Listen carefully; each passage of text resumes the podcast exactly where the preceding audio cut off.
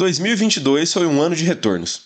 Tivemos a volta definitiva das produções no pós-pandemia, o retorno de séries que amamos, filmes que nos surpreenderam, que nos decepcionaram e até que passaram em branco. Foi também um ano de encerramentos, com séries canceladas, projetos ambiciosos que fracassaram, mudanças nos estúdios e crises diversas no setor do entretenimento.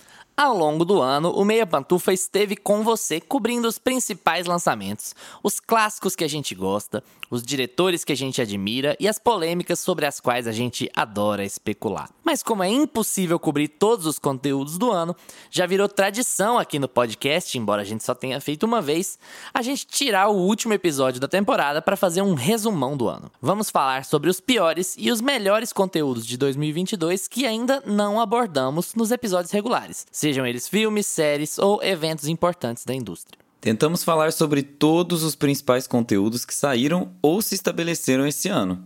Mas como essa tarefa é impossível, pode ser que a sua série ou filme favorito não seja assunto aqui hoje. E para corrigir esse erro gravíssimo, temos as redes sociais do Meia Pantufa. A gente cometeu alguma heresia ao não falar da sua série favorita ou do melhor filme da face da Terra? Troca uma ideia com a gente lá no Instagram ou no Twitter, arroba Pantufa, pra gente se atualizar e nunca mais cometer esse erro horrível com vocês. E para melhorar ainda mais, a gente recebeu novamente alguns dos nossos convidados esse ano para eleger os melhores e piores filmes que eles assistiram em 2022. Será que algum vai ser parecido com as escolhas de vocês? Mas eu sei que a gente já tá de muita lenga-lenga aqui, então chega disso, porque tá no ar. Declaramos oficialmente aberta a retrospectiva 2022 do Meia Pantufa.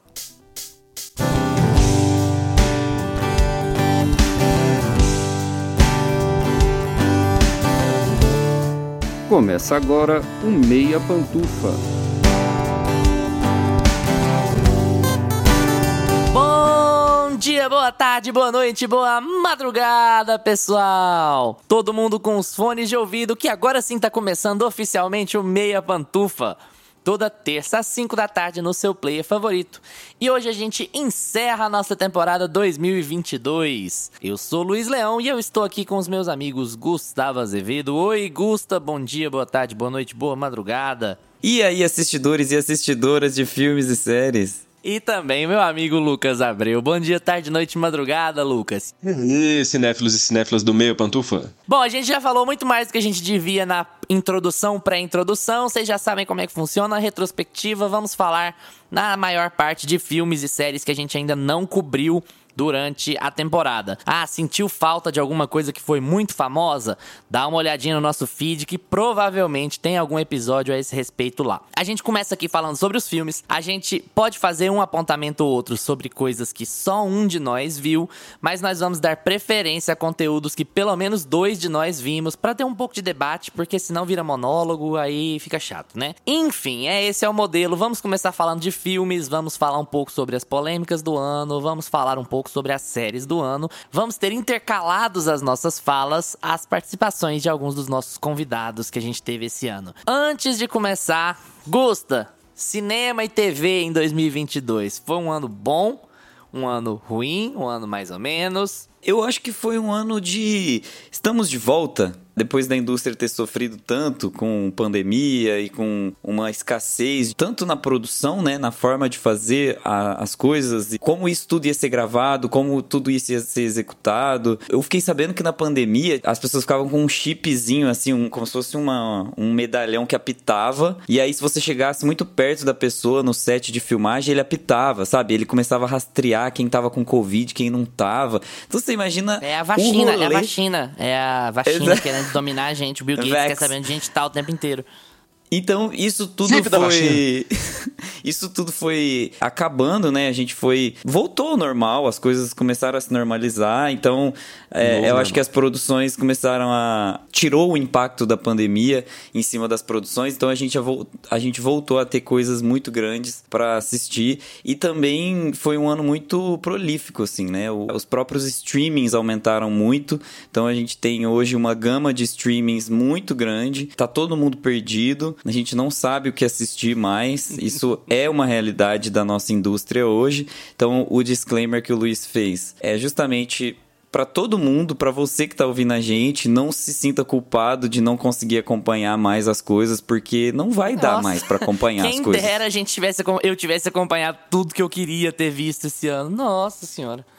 Sim, não dá. Nossa, foi tanta coisa. Mas não é tão um cenário tão 100% ainda também, né, Gusto? É bom falar, lógico, a gente tá voltando. Aconteceu o que a gente imaginava em 2021. No final de 2021 é a demanda represada estourando aí de conteúdos novos, né? Mas Sim. a gente tem também algumas séries estreando aqui que foram produzidas sob efeito de pandemia Com ainda, certeza. sabe? Uhum. Séries que tá, ficaram muito tempo uhum. em pós, muito tempo em produção para tentar lidar com esse tipo de situação. É o caso, inclusive, de Westworld, que a gente não vai cobrir aqui hoje, que teve boa parte da sua produção rolando em pandemia ainda, sabe? Dentro de um modelo muito mais difícil de trabalho. E isso tem um impacto visual também, sabe? Um impacto visual e narrativo, porque a quantidade de pessoas, às vezes, é necessário mais gente, você não tem tanta gente, e não dá para fazer complementação de multidões em pós com essa facilidade toda assim, que fica com qualidade, né? Então, a gente ainda vê alguns efeitos do que foram os dois terríveis anos anteriores na produção, mas assim, as coisas já voltaram a mudar bastante, né? Isso sem dúvida é o espírito da coisa, sabe? Uhum. Você, você, consegue sentir o espírito. Eu participava de uma comunidade no Orkut, é, é, eu nunca vi o espírito da coisa. Aí era um fantasminha assim na capa. eu amava.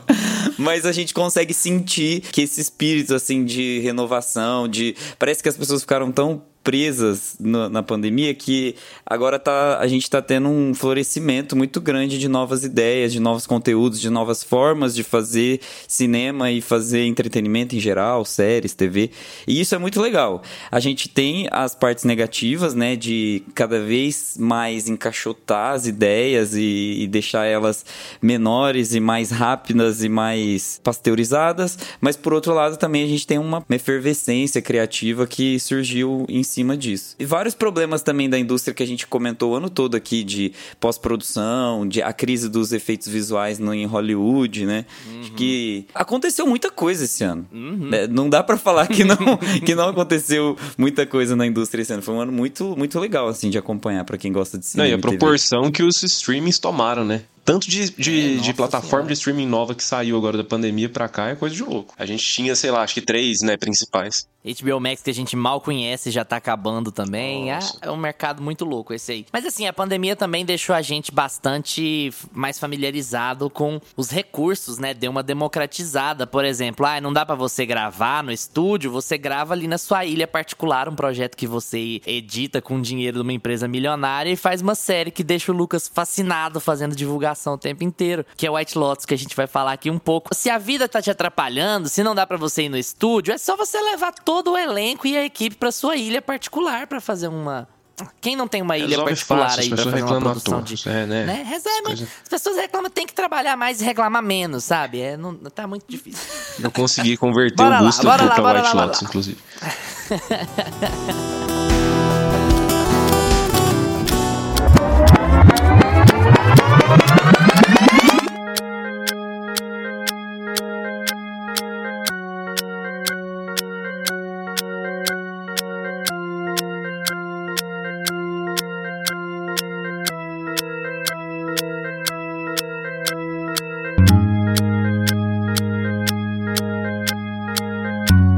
gente vai começar aqui com um filme que é desse ano, mas quase parece que não é desse ano, porque já faz muito tempo que ele tá aí nas nossas vidas. Gusta e Lucas vão deixar em aberto, porque eu cometi a grande heresia de não assistir esse filme ainda, mas qual de vocês quer fazer as honras para falar pro nosso público por que eles deveriam assistir A Pior Pessoa do Mundo? É, o Lucas fez uma crítica há uns tempos atrás lá no Instagram, tá? Quem quiser conferir, vai lá no nosso Instagram, segue, curte todas as fotos para dar um engajamento. Exatamente, chega no nosso stories, fala oi sumido, RS, RS. Oi sumido, isso, manda foguinho, uhum. taca fire. e a pior pessoa do mundo foi o melhor filme que eu assisti esse ano. Definitivamente. Então, gente, então o programa é... vai ser só ladeira abaixo daqui. Pronto, encerramos a retrospectiva 2022. É o fim da retrospectiva, pessoal. Obrigado por estar com a gente. Gente, sinceramente, foi um dos filmes. Assim, ele conseguiu trazer todas as convergências de pensamentos e o momento que eu tô passando na minha vida. É bizarro como esse filme me pegou, me marcou. Eu não paro de pensar nele. Vira e mexe, eu, eu lembro da história, eu lembro dos personagens. Acaba que é um, um romance, assim, de certa forma, mas ele é mais ele fala muito sobre essa coisa do, do mal-estar na cultura, da civilização pós-moderna, sabe? Essa coisa assim, meio. O que os millennials estão deixando de fazer porque eles estão fazendo demais. A gente acabou de falar que tem muito filme, muita série para ver, muita coisa para fazer e a gente quer fazer tudo ao mesmo tempo, mas não é possível. Mas ao mesmo tempo ninguém manda a gente escolher. A gente é dono da nossa própria escolha e o filme fala muito sobre isso, sobre como é difícil você escolher e você bancar suas próprias escolhas em absolutamente todos os sentidos da sua vida e de como isso é desgastante, de como isso é, gera uma pressão imensa, de como isso tem impactos no, depois no seu futuro que você não imaginava porque você estava escolhendo demais. Cara, é isso. É, é um dos filmes mais profundos e mais interessantes, mais desafiadores que eu assisti. É um filme norueguês que eu acho que traz atuações impecáveis. Quem assistir não vai conseguir discordar de mim, eu duvido. Mas assim, é, realmente foi um dos filmes mais lindos que eu vi. Ele tem um, um final de, de uma reflexão absurda, assim, de você fica parado na frente da TV, os créditos passando na sua frente. E, e é, ao mesmo tempo sua vida, assim ao mesmo tempo que é muito lindo, ele é muito aterrador, assim. Ele, ele é muito. Ele parece que você está caindo num, precipício, mas ao mesmo tempo ele tem uma mensagem muito importante pra gente, assim. Ele fala muito com a nossa geração. E eu acho que os nossos ouvintes também são. compartilham um pouco desse sentimento da geração millennial, assim. Então eu acho que é um dos filmes que tem que entrar aí na sua lista. Cara, esse filme, ele estreou lá fora no finalzinho do ano passado, só que ele veio pro Brasil no começo desse ano. Então, como é um pecado a gente não ter falado dele ano passado. A gente finge a gente que ele é desse não, ano. Não podia deixar.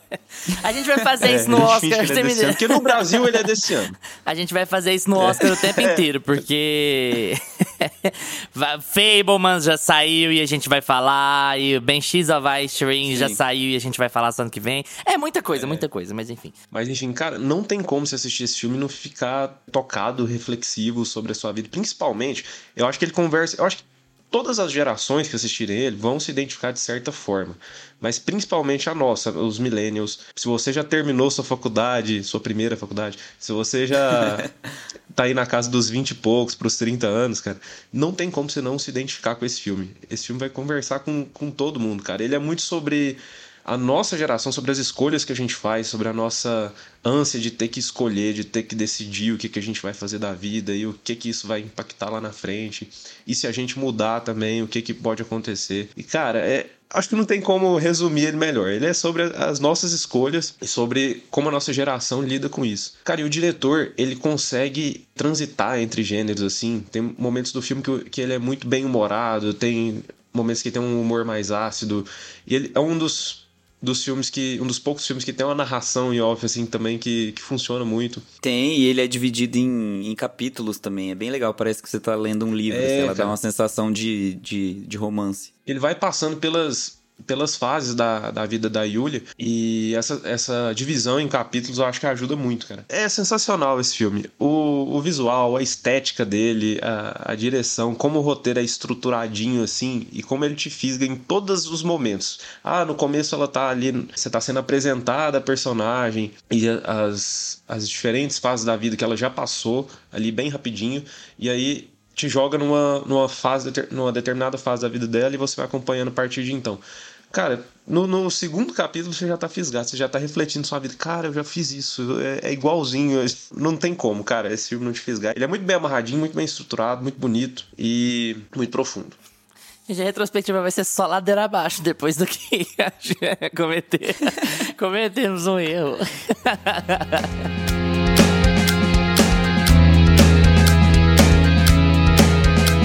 Faz uma pontinha aí, Lucas, porque nós, nós nos dizemos cinéfilos, não tem como a gente deixar passar. 2022 foi mais um ano de retorno do Shyamalan aos cinemas. E uh, o Shyamalan veio aí com tempo no cinema esse ano. Ele não estava afastado das produções, não é isso. Ele está envolvido lá na série Servant da Apple TV Plus, que muita gente gosta bastante. Eu acho que funcionou bem no primeiro ano, depois foi degringolando. Mas voltou ao cinema com tempo. Só pra gente não deixar passar. Shyamalan tá sendo Shyamalan nos seus piores momentos, nos seus melhores momentos, tá ali na média, porque o, o negócio do Shyamalan é sempre esse, né? Ou ele é 8 ou ele é 80, ele não, não costuma ter um meio termo. Então aqui ele tá 8, viu? Porque... cara, cara, esse filme é mais uma daquelas coisas assim que a ideia é genial, é um negócio, você fala, cara, que puta ideia, você assiste o trailer, você vê a sinopse do filme, você fala, não, beleza, o Shyamalan vai. Ele vai conseguir. Vai dar, eu tenho esperança. E aí você vai assistindo o filme, ele começa bem, aí ele dá aquela derrapada, aí ele volta, aí ele dá aquela derrapada maior ainda, que ele já fica ali pelo chão mesmo, nem se levanta.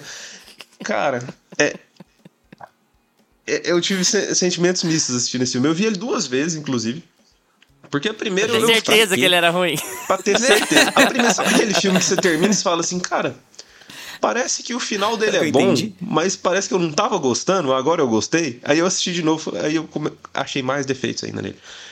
Mas, cara, a ideia é muito boa. Não é o White Lotus, gente, mas é sobre a galera que vai pra um resort também, passar férias.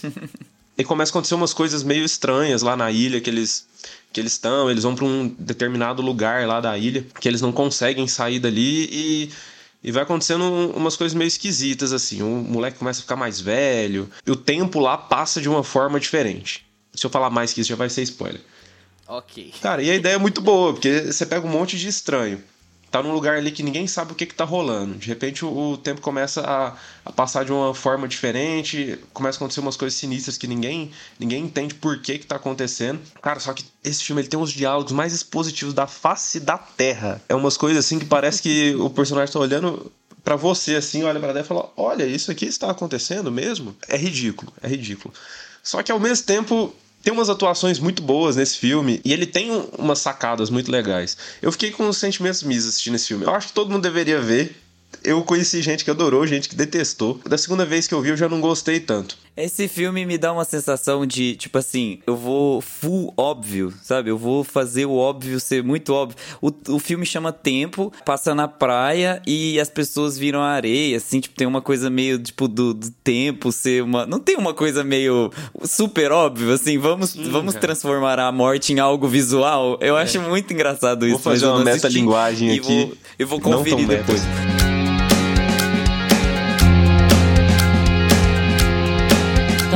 Fazer uma pontinha aqui sobre Barbarian. Vocês vão achar no Star Plus como Noites Brutais.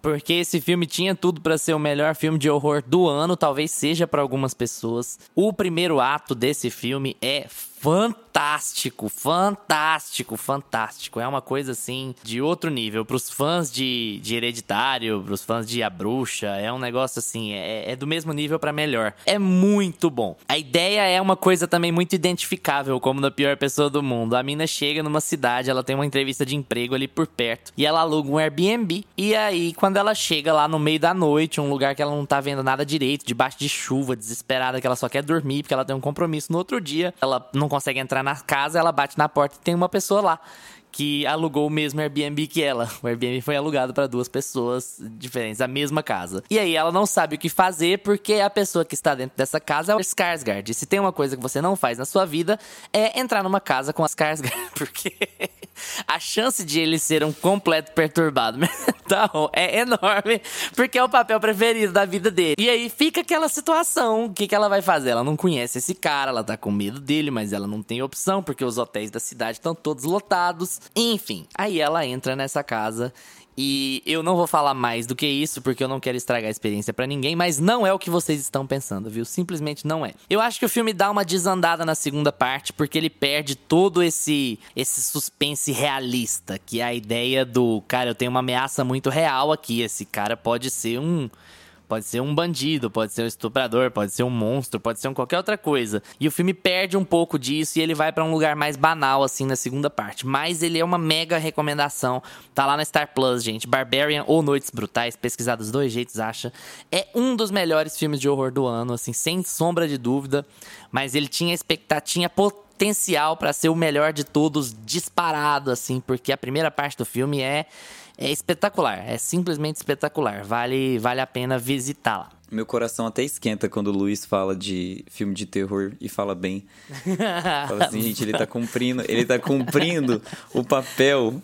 De seu assim, de... Eu sou filtro, eu sou filtro para vocês, né? Tipo assim, ah, eu não gosto de filme de terror, mas se o Luiz assistir e gostar, quem sabe eu vou lá. E gostar é bom, porque é, é porque você não gosta de nenhum, que é absurdo! Eu gosto de altos filmes de terror. Mandar um, um, recado aí pro RDM Cast, tá vendo? O Luiz, ele não gosta de filmes de terror, por favor, gente. É, manda um e-book, o e-book do RDM Cast aqui pra ah, ele ler. Aí o Thiago vai estar tá aqui hoje, daqui a pouco. Vai, vai, vai colar super bem. É. Você falando que a gente não gosta de filme de terror. Põe o Thiago aqui depois, ó. Põe o Thiago pra falar do filme dele aqui logo em seguida pra já chegar com o tapão. Fala galerinha do Meia Pantufa, tudo certinho com vocês? Aqui é o Thiago Natário do RDMcast e eu tô aqui nessa, nesse episódio especial de fim de ano para fazer a minha contribuição com uma indicação e uma contraindicação. E esse ano a gente acabou, gravei aqui no Meia Pantufa sobre Poderoso Chefão Parte 2, né, que aliás além de ser um, né, sem dúvida um dos melhores filmes de todos os tempos, também foi uma participação muito legal, muito agradável. E a gente falou sobre The Batman também, né, no, no começo do ano, com uma, uma participação um pouquinho diferente, né, assíncrona. Mas seguindo a temática do meu podcast, as duas indicações que eu vou dar aqui para vocês hoje são de horror porque eu acho que é uma, uma contribuição relevante aí para vocês que estão pensando o que assistir e o que não assistir do gênero em 2022. Então vamos primeiro para indicação, que é o Noites Brutais, ou Barbarian, que é um filme escrito e dirigido pelo Zack Krager.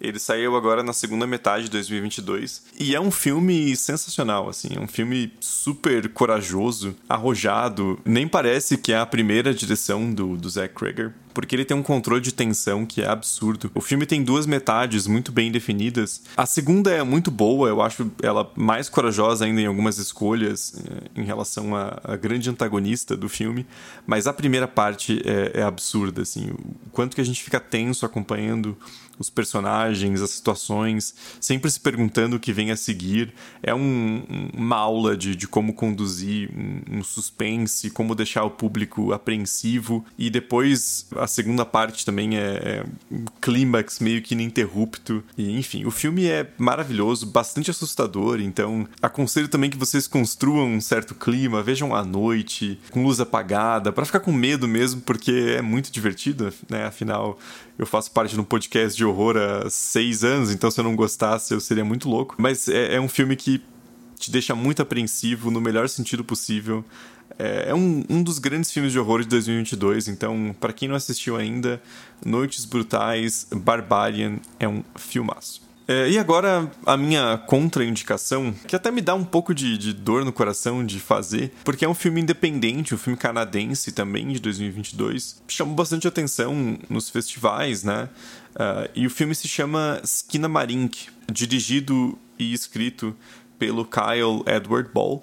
E o filme acabou gerando um certo burburinho aí em, quando ele estreou em festivais. Daquele mesmo papo de sempre, né? O filme mais assustador que eu já vi, fez pessoas passarem mal, né? Aquele bom e velho marketing. E eu fui assistir o filme e eu achei ele insuportavelmente chato. Assim, é, como eu disse, me dá uma, uma, certa dor no coração de fazer uma contraindicação, porque o filme é bem produzido, ele foi super barato, né? É sempre legal valorizar o cinema independente, mas eu achei o filme muito chato. É um filme que claramente tem uma premissa de curta. Claramente, assim, dava para ser um vídeo no YouTube de 15 minutos. E resolveu esticar pra uma hora e 40. Então o filme acaba sendo chatíssimo. E eu não vi a hora dele acabar. Então, até tem uma cena ou outra que são legais, mas eu acho que vale mais a pena esperar sair um compilado no YouTube do que ver o filme, porque, sinceramente, eu achei um porre. Mas então é isso, gente. Minha contribuição aí pro, pro Meia Pantufa especial de, de fim de ano. Assistam Noites Brutais e não assistam Esquina Marink. Espero ajudar vocês aí com, com a seleção do que assistir agora nesse fim de ano, começo do próximo. Então é isso, um grande abraço pro Luiz, pro Lucas e pro Gusta. E para todo mundo que tá ouvindo esse Meia Pantufa. E a gente se vê numa próxima. Vamos aqui pro primeiro que vai dar um debate real entre nós. Esse talvez tenha sido o maior filme nacional do ano, é, por conta das pessoas envolvidas, por conta do impacto, por conta da quantidade de camadas que o filme poderia trazer para debate. Esse é Medida Provisória, dirigido pelo Lázaro Ramos. Aqui também a gente tem uma chavezinha, como a gente teve na Pior Pessoa do Mundo, porque esse filme já tá pronto há um tempão. Esse filme saiu em vários festivais aí pelo mundo, bem recebido nesses festivais pelo mundo, mas ele só saiu no Brasil em 2022, porque você possivelmente estará ouvindo esse episódio já no fim desta merda que é o governo Bolsonaro, especialmente pro audiovisual. E o governo fez de tudo para barrar o lançamento desse filme nas salas de cinema e conseguiu por muito tempo usar a Ancine como bloqueio para produção nacional que não condiz com a ideologia do tapado da cadeira do Alvorada e do Planalto. Coloca o meme daquela mulher. Isso é sem. Aí chega outro e tampa a boca. Mas não é mais, Isso não é, é mais. Censura. é a comunista com a bandeira do Japão lá no palácio. Porque é vermelha. Enfim, medida provisória deu muito o que falar. A gente quase fez um episódio sobre ele, mas deixamos passar, infelizmente. Mas a gente tá aqui agora para falar um pouco sobre o filme, sobre o que, que a gente achou. O filme foi dirigido pelo Lázaro Ramos e estrelado não por ele, estrelado pelo Alfred Enoch, que é conhecido como o brasileiro do How to Get Away with Murder e tá em Harry Potter também. E tá falando aquele português dele mais ou menos aqui, porque ele foi criado na Inglaterra, mas tem mãe, mãe brasileira ou pai brasileiro, se não, não me engano. E o filme fala de um futuro distópico em que todos os negros brasileiros são forçados a voltar para África. E o Convidados filme... a se retirar. Forçados. e o filme fala sobre alguns núcleos de resistência, especialmente do Alfred Enoch de um lado e da esposa dele, Thaís Araújo, do outro lado, em núcleos diferentes dentro do filme. O filme é baseado numa peça e antes de passar para vocês, eu já vou falar que é muito claro que o filme é baseado numa peça e para mim é o principal problema dele. Mas assim, Sim. eu quero, depois eu entro nessa história. É, eu queria ver com você, Gusta, por favor, Gusta, medida provisória, o que, que, você achou do filme? Ele foi mesmo, valeu a pena ele ser mesmo o maior lançamento nacional? É uma boa produção? O que, que você sentiu aí? A primeira coisa que me chamou a atenção nesse filme foi o design de produção. Eu acho o universo criado pelo Lázaro Ramos e, enfim, toda a equipe envolvida ali na produção, muito, muito, muito verossímil. É um Brasil que a gente consegue acreditar, é um Brasil possível. Na verdade, assim, não é um Brasil possível, é o Brasil, é a cara, é um retrato do Brasil, é um recorte estético do Brasil, é um recorte ideológico de Brasil aquilo ali está presente em todas as conversas que a gente tem com as pessoas de várias camadas sociais e que perpetuam aquilo que ele está reforçando no filme e criticando, obviamente, no filme. É como se fosse assim, só falta uma fagulha para aquilo acontecer, só falta um, um empurrãozinho. Uhum. E, e, como a gente estava vivendo, no, no, período que a gente estava vivendo até então, sem nenhuma esperança, sem nenhuma, sabe, um fôlego de, de mudança, aquilo ali estava muito próximo. Então, é um filme que fala sobre um tema muito importante em um momento muito importante. Então, para além do filme, para além de um roteiro, para além de uma história, eu acho que o, filme também pode ser uma peça política, né? Ele pode ser, e muitas vezes ele deve ser uma chave de, de despertar a, a consciência nas pessoas. E a sessão que eu vi não tinha muita gente, por exemplo, e as pessoas bateram palma, que é comum as pessoas baterem palma quando estão mais naquela coletividade, assim, né? Quando tem muita gente no cinema. Então não tinha muita gente e as pessoas bateram palma no cinema com sinal a, a respeito ao discurso que estava sendo colocado ali. E uma raridade no Brasil que é um filme, uma, o filme de maior bilheteria, filme nacional de maior bilheteria do ano não ser uma comédia. Eu acho assim, por, porque Sim. o que a gente possa falar e o que a gente vai falar sobre medida provisória e o filme tem problemas, era o ponto que você ia entrar aí. Claro, é normal, isso não quer dizer grandes coisas, mas a gente ter, depois de tanto tempo, a maior bilheteria nacional não sendo uma, um, um enlatado da Globo Humor, é, já é muito significativo, sabe? Porque significa que o público entendeu, que o público sacou que que, ó, oh, beleza, eu preciso conferir isso e que eles conseguiram criar o buzz que eles queriam criar para pro filme, sabe? Mesmo depois de tanto tempo de produção, depois de tantos problemas. Sim. E eu acho que as pessoas confiam muito, né, no, nos, nos artistas envolvidos, tanto no Lázaro Ramos quanto na Thaís Araújo. Eu acho que a confiança nesses dois atores e agora o Lázaro Ramos como diretor foi um dos principais pontos para esse filme fazer sucesso também. Não é não é à toa que eles são grandes, gigantes já no Brasil. E o filme tem alguns probleminhas, assim. Na verdade, eu não acho nem o roteiro ruim. Eu acho a história bem contada, de começo, meio e fim. Eu acho que ela tem alguns problemas de tom muitas vezes. Ela para para fazer algumas autorreflexões que fica muito óbvio pro público que o filme está se autoavaliando. E que é para fora também, né? Que não é dentro da, da, da coesão da história, é para fora. É aí que eu falei de ser teatro, Exato. sabe? É, é muito claro que é uma adaptação do teatro porque ele tem esses momentos monólogo, esses momentos de excessiva dramatização. A atuação no cinema não é desse jeito, a atuação no cinema é completamente diferente. Mas ele tem esses momentos de atuação dramática de teatro e a, e a encenação é teatral. E assim, tem gente que Sim. não vê problema nisso, tem gente que acha normal, mas assim, pro meu gosto não é legal. Eu acho que é um problema de adaptação. Adaptação tem que adaptar. Não é você pegar a peça e você deixar grandes blocos da peça inteiros no filme. Eu acho que isso acontece muito aqui. O filme meio que desacelera o ritmo dele para fazer uma encenação teatral, para falar verborragicamente sobre qual é a grande questão ali. Tô falando que o filme se explica demais, não. Eu tô falando assim, ele, ele vira uma espécie de sarau no meio do filme, especialmente no. no, no, no... Quando o Emicida entra, então... acabou. então, assim, o filme. Eu vai... adoro o Emicida. Eu também Amo. adoro o Emicida. Mas, mas ele assim, entrou né? ali no filme, aí você percebe que realmente eles precisavam reforçar a mensagem com outros meios para além do filme. Porque se você convida um cantor para fazer praticamente o que o Emicida faz no filme, o que ele faz no palco. Uhum. Ele para, chama a atenção das pessoas, ele faz um discurso meio poético, meio rimado, meio musicalizado. Assim. Uhum. Então você sente que parou pra, pra fazer aquilo. Uhum. O que me chamou muita atenção nesse filme, assim, ele tem um primeiro ato muito bom. Ele parece um filme de zumbi hollywoodiano no primeiro ato, mesmo com todos os limites orçamentários, sabe? Ele é muito bem filmado, ele cria muito bem esse clima de já tem algumas coisas estranhas começando a acontecer, sabe? Aquele clima de você tá suspeitando, mas que reação estranha que essa pessoa teve aqui do meu lado lado, e a coisa vai escalando, escalando, assim. A primeira parte é muito boa, parece. Me lembra, assim, os melhores momentos. É porque o Walking Dead já começa na zona, né?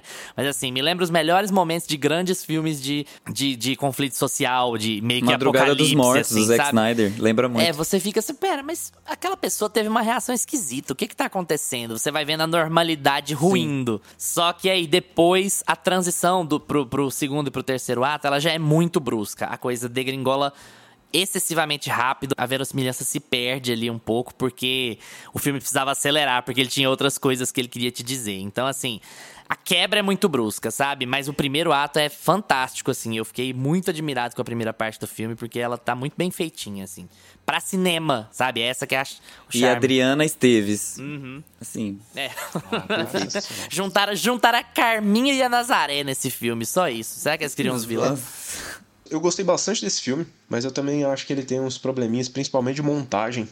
Eu também sinto assim que ele, ele tem um primeiro ato muito bom e ele vai dando uma, uma derrapada ali quando ele vai entrando pro clímax dele. As atuações também são meio. Algumas são meio teatrais, mas tem algumas ali que, que eu gosto. Eu, eu gosto da atuação da, da Thais Araújo e do Alfred nesse filme. Acho que eles mandam bem, eles convencem, assim, até como casal. Tá? Apesar da gente já ter a imagem do Lázaro Ramos com a Thais Araújo é. impregnada na nossa mente. Mas eu acho que funciona. No fim das contas, eu acho que eles conseguem passar a mensagem que eles querem passar sem ficar muito ao pé da letra. E eles conseguem estabelecer bem aquela. Porque é uma distopia, né? E eu, e eu acho que eles conseguem estabelecer isso bem, uma distopia meio pé no chão, que a gente consegue identificar com a nossa realidade e ao mesmo tempo ver que é uma, uma coisa ficcional. Então eu acho que alguns probleminhas técnicos aí, mais por inexperiência mesmo do Lázaro Ramos, mas que ainda assim não não perde seu charme, não. Mas limitações orçamentárias também, né? Que a gente sempre é, vai falar no Brasil. Coisa de pandemia porque, assim, também, né? Que eles tiveram que E, não, e tem um negócio assim, o filme, quando ele vai do meio pra frente, ele fica com uma cara, tipo assim, ele quer falar que as coisas estão acontecendo nacionalmente, mas ele fica com uma cara de bairro, de núcleo é. muito, muito, muito reduzido. Ah, beleza, aquilo tá acontecendo no Brasil inteiro, mas você tem a impressão que tá acontecendo só ali na Barra da Tijuca, sabe? Os vilões são sempre as mesmas pessoas, Adriana Esteves, ao mesmo tempo que ela é uma Zé Ninguém de um do, da burocracia estatal, ela tem da contato com o ministro do retorno e não sei o que, é. sabe? Então, tipo assim, o filme, ele tem um problema de escala, é, é, de equilíbrio entre as suas escalas, entre o que ele quer dizer que tá acontecendo e o que ele é capaz de mostrar no que tá acontecendo. Mas isso não é um problema da direção para mim, isso é um problema de limitação orçamentária e a gente sempre vai ter que levar isso em conta quando a gente estiver falando sobre filmes nacionais, porque assim, eu acho que boa parte dos nossos diretores mesmo estreantes, são bem melhores do que a média dos diretores de Hollywood. Porque os caras têm que fazer muito com pouco, sabe? Você dá dinheiro na mão de um diretor inventivo, um cara inovador, um cara que tem uma visão e tal, ele consegue produzir tudo que ele quer, mas assim, não é assim que o, que o cinema nacional funciona, já não funcionava nos tempos bons que dirá hoje em dia com essa quantidade de, de bloqueios e de impeditivos e de falta de recurso e de boicote intencional, sabe? Então, assim, tudo isso a gente sempre tem que levar em consideração quando a gente for falar de filmes que se pretendem blockbusters. Porque uma coisa é você fazer um filme indie, você consegue fazer uma coisa mais contida e tal. Medida provisória se pretendia um blockbuster e considerando a bilheteria, foi. É um foi um filme de grande público aqui dentro, né?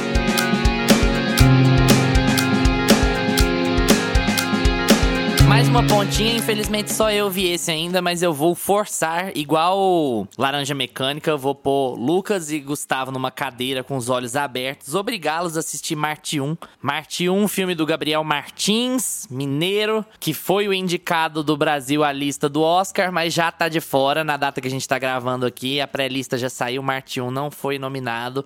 Então, eu tô indo pra porta do quartel. O Oscar tem 72 horas para rever essa insanidade que foi não colocar Marte 1 na lista, porque Marte 1 é maravilhoso. É incrível, um filme sensacional, um dos melhores indicados do Brasil ao Oscar em muito tempo. É, se conseguirem assistir, não sei, infelizmente, quais os mecanismos para assistir, dependendo de onde você mora, talvez volte a passar nos cinemas públicos, alguma coisa assim, mas é maravilhoso. É basicamente sobre uma família de classe média baixa tentando lidar com as suas merdas em Belo Horizonte. É incrível, tem hora que assim, você acha que o pessoal não é ator e no melhor sentido da palavra, sabe? Porque é um filme muito de cotidiano, de dia a dia. Você fala assim, gente, mas não é possível que esse povo, que eles são atores. Tem uns momentos que você fala assim, mas, mas isso aqui é muito real. Tem cara de documentário. E tudo isso como elogio, não como crítica. É, é maravilhoso e o filme vai te envolvendo é, nas, nas histórias, nas subtramas dele, nas expectativas daquela família. É maravilhoso. Fica aqui só de recomendação. Não vou me estender, senão a gente não termina esse assunto, esse episódio hoje. Mas Marte 1 é uma das grandes recomendações do ano. Já que eu acabei de falar de um grande filme, vamos abaixar completamente o padrão e falar um pouco sobre Doutor Estranho, o primeiro dos três lançamentos de cinema da Marvel esse ano. Só de cinema, fora os 596 lançamentos de Disney Plus, de streaming, de TV e o escambau. Doutor Estranho, a gente vai falar sobre ele aqui brevemente porque a gente não fez episódio. Tem crítica minha lá no Instagram também. Dê uma olhada lá para trás quando o filme saiu. Curte lá porque as curtidas e o engajamento ajudam muito a gente. Se você você gostar. Se não gostar também, xinga lá. Fala assim, seu bosta, mas escreve, sabe? Que dá engajamento também do mesmo jeito. É engajamento. É. o Instagram popula... o Instagram oficializou aquele negócio do tipo assim, não existe má publicidade, né? Toda publicidade é publicidade. então, assim. Fala da gente. Vamos lá. Como, como tá todo mundo aqui muito amargo com o Doutor Estranho, eu vou começar com o mais amargo das Marvels. E é o Gusta que vai começar a falar Doutor Estranho. Gusta, por que, que a gente não fez episódio sobre Doutor Estranho? Explica aí enquanto você faz o resumo do filme pra nós. Eu acho que a gente não fez episódio porque eu não assisti Doutor Estranho junto com o lançamento. Depois, Esse né? foi um dos uhum. principais motivos. Apesar de ter outros motivos por trás. É... Ah, todo mundo sabe, eu não sou muito fã da Marvel. Eu, eu assisto no automático, porque todo mundo assiste. Se dependesse de mim, se a Marvel fosse tipo assim, é A24, sabe? Uma, uma coisa meio alternativa, eu, eu acho que eu passaria. Tô, tá, pra mim, não preciso saber. Mas todo mundo fala sobre os filmes. E aí, para você assistir o próximo, você precisa assistir o anterior. Então, eu acho que um dos maiores problemas de Doutor Estranho para mim foi a comparação com o primeiro. Eu acho o primeiro Doutor Estranho muito bom. Ele tem atuações muito boas, ele tem um roteiro mais contido e ele não é tão pretencioso com relação a revelar como vai ser o desfecho de um, de um determinado vilão. Ele não tem essas pretensões que o Doutor Estranho 2 tem. E Doutor Estranho 2, ele tem essa é, o Doutor Estranho no Multiverso da Loucura, uhum. né? Ele tem essa pretensão de dar um fim pro arco da. Wanda. E, e, o Doutor Vandinha. Estranho 2 ele Vandona. tem uma pretensão em dar uma, um desfecho pro, pro arco é, da Wanda, né? E é tão simples, é tão, é tão pequeno, é, um, é uma resposta tão, tão, tão chata que que não valeu a pena isso tudo, né? Tipo, ele é um filme tão, tão bonito, cheio de efeitos visuais, cheio de mecanismos, cheios de. Enfim, era, era o filme que tava todo mundo esperando a Marvel falar assim: não, agora eu vou full crazy, porque a, a, eu tenho portais multiversos e. Enfim. E é até legal. Essa parte do filme, a estrutura visual, né? O design de produção é bonitinho, é legal, é interessante. Apesar de ser um pouco plástico, apesar de ser um pouco falso. Mas meu problema é com a história mesmo. Eu acho que ele não tem muito a somar. É, ele faz um, um, um desfecho, sim, pra personagem, pros personagens ali envolvidos. Mas eu acho a justificativa por trás daquilo tão fraca. Não sei se vocês concordam. Se a Marvel é um parque de diversões, Doutor Estranho é aquela montanha russa da centopeia, né? Que é das, das crianças de 5 de cinco anos, sabe? Uh, que não chega assim, nem a ser o uh, carrinho bate-bate. É, é, só faz assim um uh, porque, é. né, é tipo assim, para mim se eu tivesse que escolher um dos três filmes do ano para falar, é, simbolizar a Marvel, simbolizar tudo de errado que tem a Marvel, seria Doutor Estranho, que é a pseudo ambição olha, vamos chamar um diretor que a galera gosta, um diretor que é focado no. Focado não, que já fez muito filme de super-herói, mas que é um cara que é conhecido pelo horror. Então, assim, é o melhor de todos os mundos. Na hora da escalação, tinha tudo para dar certo. Vamos chamar um diretor conhecido pelo horror e conhecido pela trilogia do Homem-Aranha para fazer um filme de horror de super-herói. Legal, no papel tem tudo para dar certo, esteticamente funciona boa parte do tempo, inclusive. Mesmo com os problemas de, de CG, os problemas de efeito visual, funciona visualmente boa parte do tempo. Existem boas escolhas visuais. É um filme que tem caráter, digamos assim, não caráter de, de moralidade. Ele, ele tem uma cara própria. Ele tem, ó, beleza, ok, tem. Mas a história é tão qualquer coisa, tão qualquer coisa, tão qualquer coisa, que a impressão que fica depois de todos esses meses é de que é um filme absolutamente descartável. Um filme com um enorme potencial, mas absolutamente descartável. Pelo menos essa é a impressão que, que eu tenho hoje, depois de, de tanto tempo de filme, assim, sabe? Cara, esse filme, a única vantagem dele para mim é, é o Sanheim. De resto, meu amigo. Conforme o tempo foi.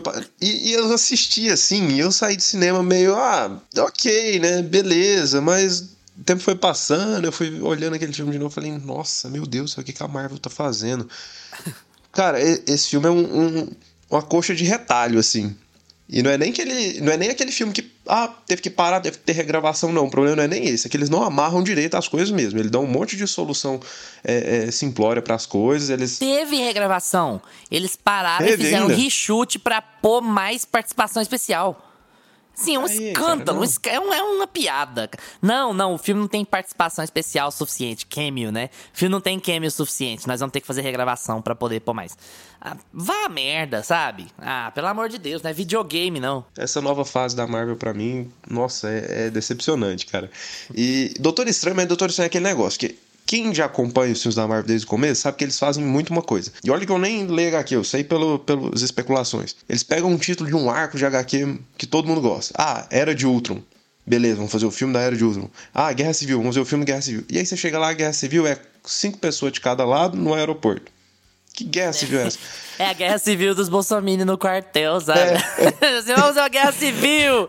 Tem tipo três velhas que esqueceram de tomar o lisador essa semana lá, sabe? Pô, não, legal. Guerra Civil, Guerra e Civil. é os velhos mesmo, né? Porque tá, o Capitão América e o Soldado Invernal tem 200 anos cada um. Exatamente. Patriota. Não, aí, aí você pega a Era de Ultron... Patriota. Aí você pega a Era de Ultron, Era de Ultron, é tipo uma semana, o Ultron dura sete dias no filme. Então a Marvel faz muito isso, eles pegam ah, o nome de um grande arco e fazem um filme que, um, com a, que a história se torna um negócio bem meia boca. E que às vezes funciona, eu acho que Guerra Civil um filme bom, inclusive. Aí eles vêm aqui, Multiverso da Loucura, nós vamos ter o Sanheim, nós vamos ter várias participações, nós vamos ter o Multiverso. Cara, e o Multiverso é um mundo alternativo. E que você chega lá e, e eles fazem aquela pataquada toda lá. Pra mim o que funciona nesse filme é a Wanda. E olhe lá, de certa forma, de maneira visual, estética. Quando ela se torna a vilã do filme mesmo e, e ela começa a ir atrás do objetivo dela, tem umas sacadas muito boas, assim, de terror mesmo. Isso eu acho legal. Tem umas sequências. O, o Sanheim salva o filme com algumas sequências de terror bem Visuais, né? feitas. Essa é a questão. As sequências que não tem a ver com o texto. As sequências que são sequências Exatamente. de execução, assim.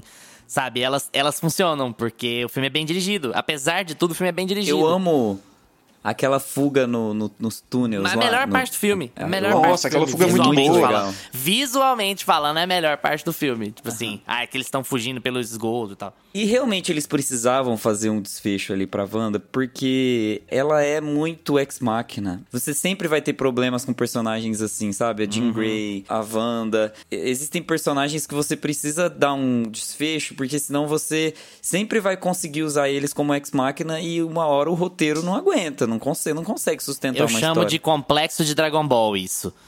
Porque todo final de temporada de Dragon Ball, ai, agora o Goku é o cara mais forte do planeta. Aí aparecem outros planetas. Ai, aí agora o vilão é o cara mais forte do sistema. Aí aparece um universo. Esse agora é o cara mais forte do universo. Aí aparecem outros universos.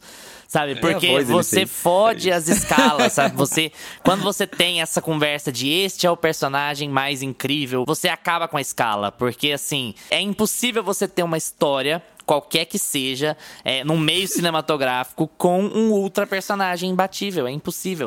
o A conceito é Negra, maravilhoso, coitada. o conceito é maravilhoso, mas assim, na hora de executar não funciona, não tem impacto, não tem a viúva negra, coitada. Sim. E a viúva negra lá com a motinha dela, sabe? Com a pistolinha dela tentando atirar da. da- Vai fazer o quê? Parece um. Como é que é o nome daquele filme? G.I. Joe.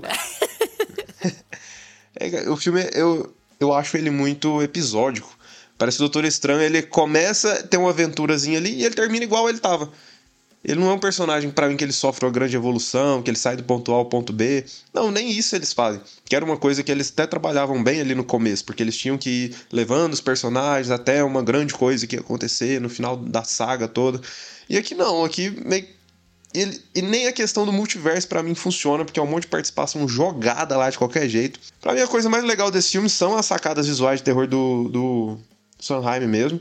E ele consegue tirar a leite de pedra desse texto aqui, porque é fraquíssimo. O texto é muito fraco, o filme é muito episódico, muito qualquer coisa assim. E Doutor Estranho Zumbi é muito legal também. Ficou muito trashzão.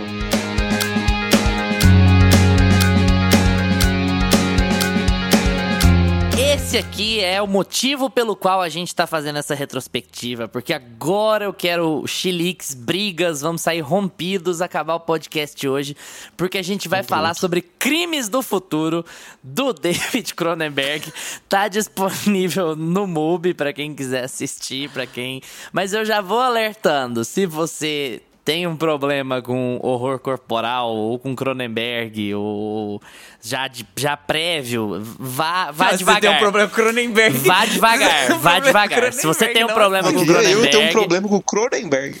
se você gosta do Cronenberg, legal, você vai embarcar. Você gosta da filmografia dele, você vai embarcar maravilhosamente nesse filme aqui. Se você já não gosta, vá com cuidado, assista, mas vá com cuidado. Gusta, eu tô, eu tô até doído, então eu vou ter que começar com você. Eu não tenho coragem de começar pelo Lucas, não. Gusta, fala aí o que, que você achou de Crimes do Futuro pra gente. Host está me eu vou falar censurando. uma coisa assim.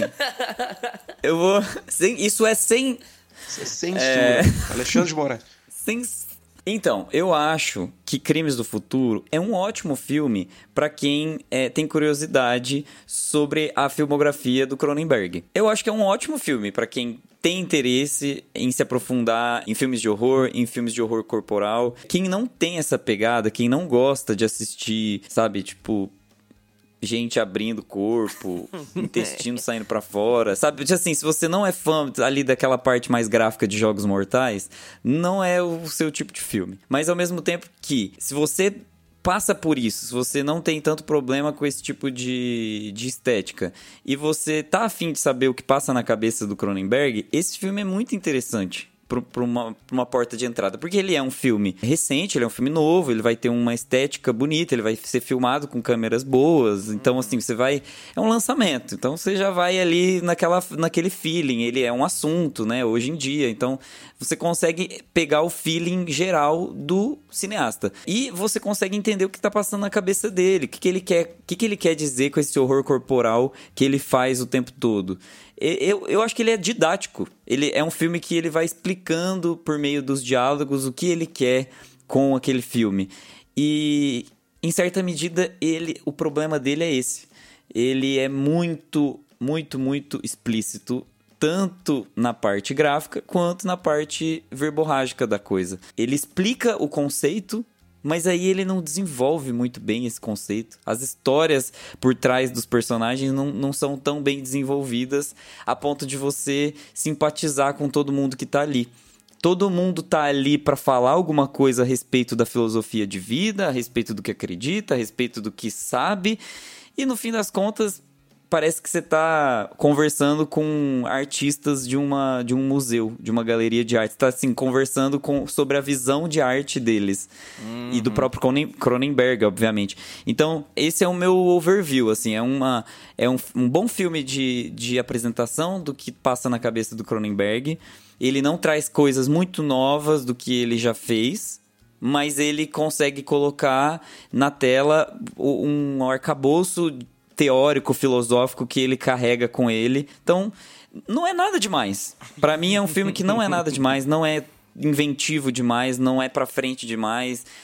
Eu para falar, para ser bem sincero, eu nem achei ele nojento demais. Eu, eu ia chegar assim, aí nesse ponto okay. também com você. É, eu acho que rola o seguinte aqui. Ele é esse aqui de todos que a gente vai falar hoje, claro, é o filme mais artístico. E eu quero dizer assim, em termos de falar sobre arte. Ele tá fazendo uma metáfora muito interessante aqui, ao ponto de a gente chama de horror corporal porque são imagens feitas para causar um desconforto, então é lógico que a gente vai chamar de horror. Mas é muito a pegada de que uma coisa meio antropofágica, sabe? De, ó, a arte sempre significa devorar o homem, entende? De alguma forma. E aqui é se mutilar, é se quebrar. É uma pegada mega, mega artística, mega museu, sabe? Museu de arte moderna. É, é claro que é, Sim. assim.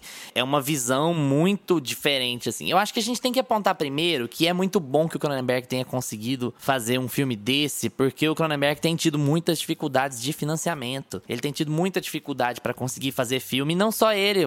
Os, já, vamos falar do Cronenberg aqui que o Lucas vai detonar. Vamos falar também do Scorsese. Tem tido dificuldades enormes para conseguir fazer filme.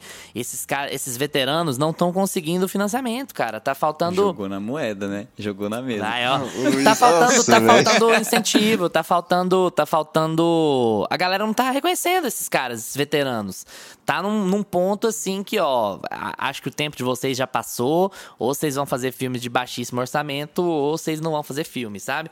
Cronenberg ficou muitos anos afastado do cinema por causa disso. Então, assim, é legal ver um retorno de um cara que sempre foi conhecido pela ousadia, sabe? E é um filme, de certa maneira, ousado visualmente. Não é ousado para quem já viu outras coisas dele, mas pro público marvelizado, cara, vai ser um choque do caralho assistir aquilo ali, sabe? Porra, que coisa tem criança Doida. comendo plástico. É, porque tem, a pegada do filme, é... que é pra quem tá boiando completamente. é um mundo em que a humanidade evoluiu ao ponto de não haver mais infecções, não há mais doenças. A humanidade não morre mais de doenças. E a partir né? do ponto que a humanidade. A humanidade deixou de sentir dor, não, não só a dor, mas tipo, deixou de ficar doente. A partir do ponto que a humanidade deixou de ficar doente, as cirurgias viraram a nova arte a mutilação, os cortes, a implantação, a retirada de, de órgãos. É, na verdade, a maior parte daquelas pessoas não tem mais órgãos, né? O charme do, do protagonista, que é o Viggo Mortensen, é que ele tem órgãos que crescem sempre. E ele sofre, ele sente dor, ele tá sempre em processo de, de autoflagelo, porque ele, ele é a única pessoa ali daquele ambiente que cresce órgãos. Então, para ele sobreviver, ele precisa retirar esses órgãos. Ele não pode ter órgãos do corpo dele, senão ele vai morrer. Mas aí ele transforma a retirada dos órgãos dele em arte. Ele faz exposição e todo mundo fica lá aplaudindo e falando sobre o quão bonito e singelo é e tal. É uma sociedade, por exemplo, em que o sexo é obsoleto. Ele não não ele não tem mais impacto nenhum ali. E o filme é muito sobre isso, sobre encontrar esse prazer na cirurgia, encontrar o prazer no corte, no que antes, no que pra gente é proibido e arriscado, para eles é prazer, é sentimento, é expressão. Então assim, o filme tem uma puta de uma pegada artística, não vai ser para todo mundo, lógico, mas é uma experiência bem Cronenbergica, assim, como o Gusta falou. Se você tem curiosidade sobre o diretor ou se você gosta das coisas dele, eu acho que mesmo que o filme tenha alguns probleminhas e tem, ele filme dá uma caída assim na, na mensagem também é, durante o filme, ele vai ficando meio modorrento, sabe? Meio arrastado, eu tenho essa impressão pelo menos. Mas Sim. ele é um filme que, para quem curte o Cronenberg ou para quem tem curiosidade em filmes meio esquisitões, eu acho que ele vale total a pena e não tá tão inacessível assim, né? Tá ali no streaming no Mubi, tá, tá disponível lá e é bom para se colocar na cabeça de um veterano. Vá, então esse cara pensa é mais ou menos desse jeito assim. É, acho que eu tô na linha do, do, do Gusta nesse argumento. Agora vamos pro maior adorador de crimes do futuro desse podcast. Lucas Abreu, o que, que você achou desse filme? Esse filme realmente não é para todo mundo, inclusive não é para mim. Eu detestei esse filme. Nossa, todas as minhas forças. Eu, é, é, aquele tipo de filme que eu assistia e cada cena que passava eu falava, cara, por que que eu tô vendo isso, cara? Eu tô perdendo uma hora e meia da minha vida aqui, velho. Por quê? É melhor ter ido ver o filme do Pelé. Era melhor ter ido ver o filme do Pelé. Ó, eu não, eu não sou público-alvo do, do Cronenberg, porque os filmes que eu gosto dele são os filmes mais normais, são os que ele faz mais pé no chão, igual Marcas da Violência, que eu adoro. E não é nem o horror body que, que me incomoda, não. Eu acho que é como ele estrutura a narrativa e a estética que ele escolhe usar. Nossa, eu acho o visual desse filme horroroso. A gente eu assistiu acho... antes de você e a gente já falou no WhatsApp. Não, Lucas, você vai odiar é. esse filme. você ainda foi lá Cara, e viu. eu não gosto. Eu, por favor, ver, pra Cronenberg e tal. Ótimo, não, você tá certo. Tô te julgando, não, você tá certíssimo. Você tinha que ver mesmo. Mas assim, a gente já te falou de cara. Não, Lucas, você vai odiar esse filme. Mas tá, se eu preciso falar mal desse filme, então eu vou ver pra falar com propriedade. Mas, cara, eu não gosto das escolhas estéticas desse filme. É, é, eu acho que ele tenta trazer uma aura filosófica pro filme e toda uma reflexão que no fim das contas meio que não leva a nada e no fim das contas o cara precisava comer uma barrinha de plástico para resolver o problema dele. Fica o filme todo com aquela noia lá se contorcendo e essa cama esquisita e todo mundo naquela vai meio deprê e, a, e, e a, como é que chama o lugar que a Kristen Stewart trabalha?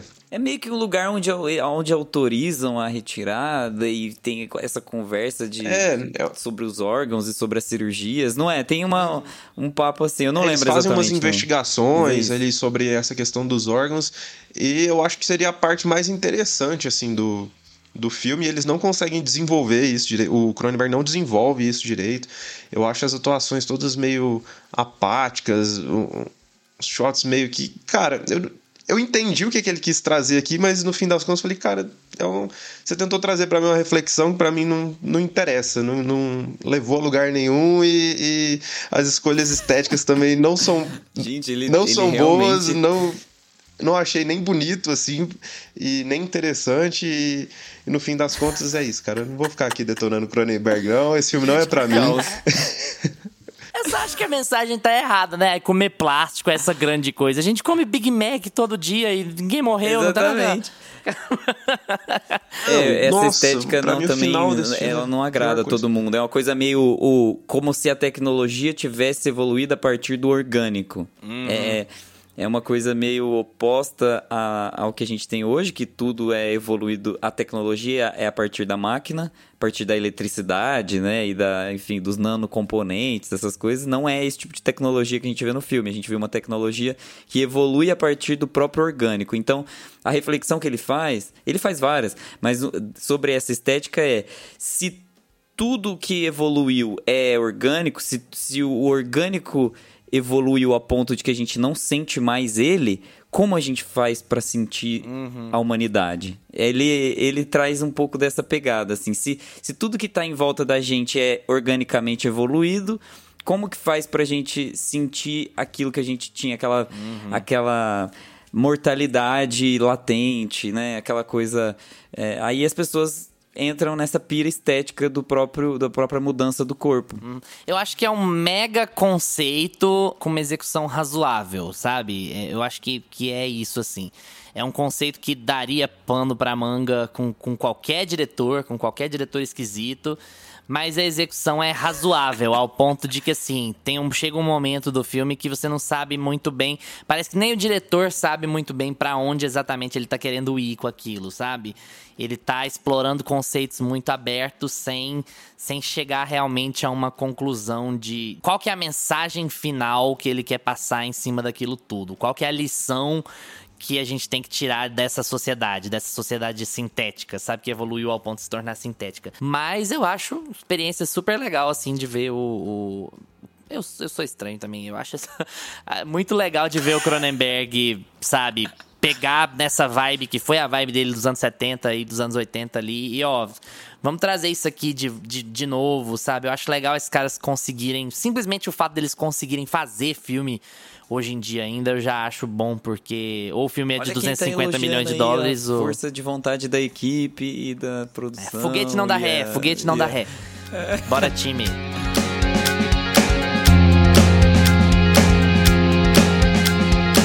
Nós vamos ter uma polêmica diametralmente oposta agora, gente, porque a gente vai falar de Lightyear, que é um história de origem do Buzz. Dá pra chamar de história de origem do Buzz? Porque assim, o, Dá, o claro. Andy vê o filme, e aí quando ele vê o filme do Buzz, ele fica doido para ter o brinquedo, aí a mãe dele dá o brinquedo para ele e começa Toy Story 1. Então esse Lightyear supostamente é o filme que o Andy viu. É um filme de origem metalinguagem sobre, sobre o Buzz Lightyear. Saiu nos cinemas mais ou menos no meio do ano, se não me engano, e recepções bem mistas. Vamos ver se as recepções são mistas também aqui no Meia Pantufa. Lucas, o que, que você achou de Lightyear? Você foi assistir no cinema? Você assistiu só quando saiu no Disney Plus? Dá um geralzão. Eu assisti já quando saiu no Disney Plus. E, cara, eu achei bem ok o filme, sabe? Não, não me surpreendeu, não, não tive aquela mesma sensação que eu tenho geralmente com os filmes da Pixar, que geralmente eu adoro todos. Eu saio do cinema ou termino de ver em casa, assim, maravilhado com o filme,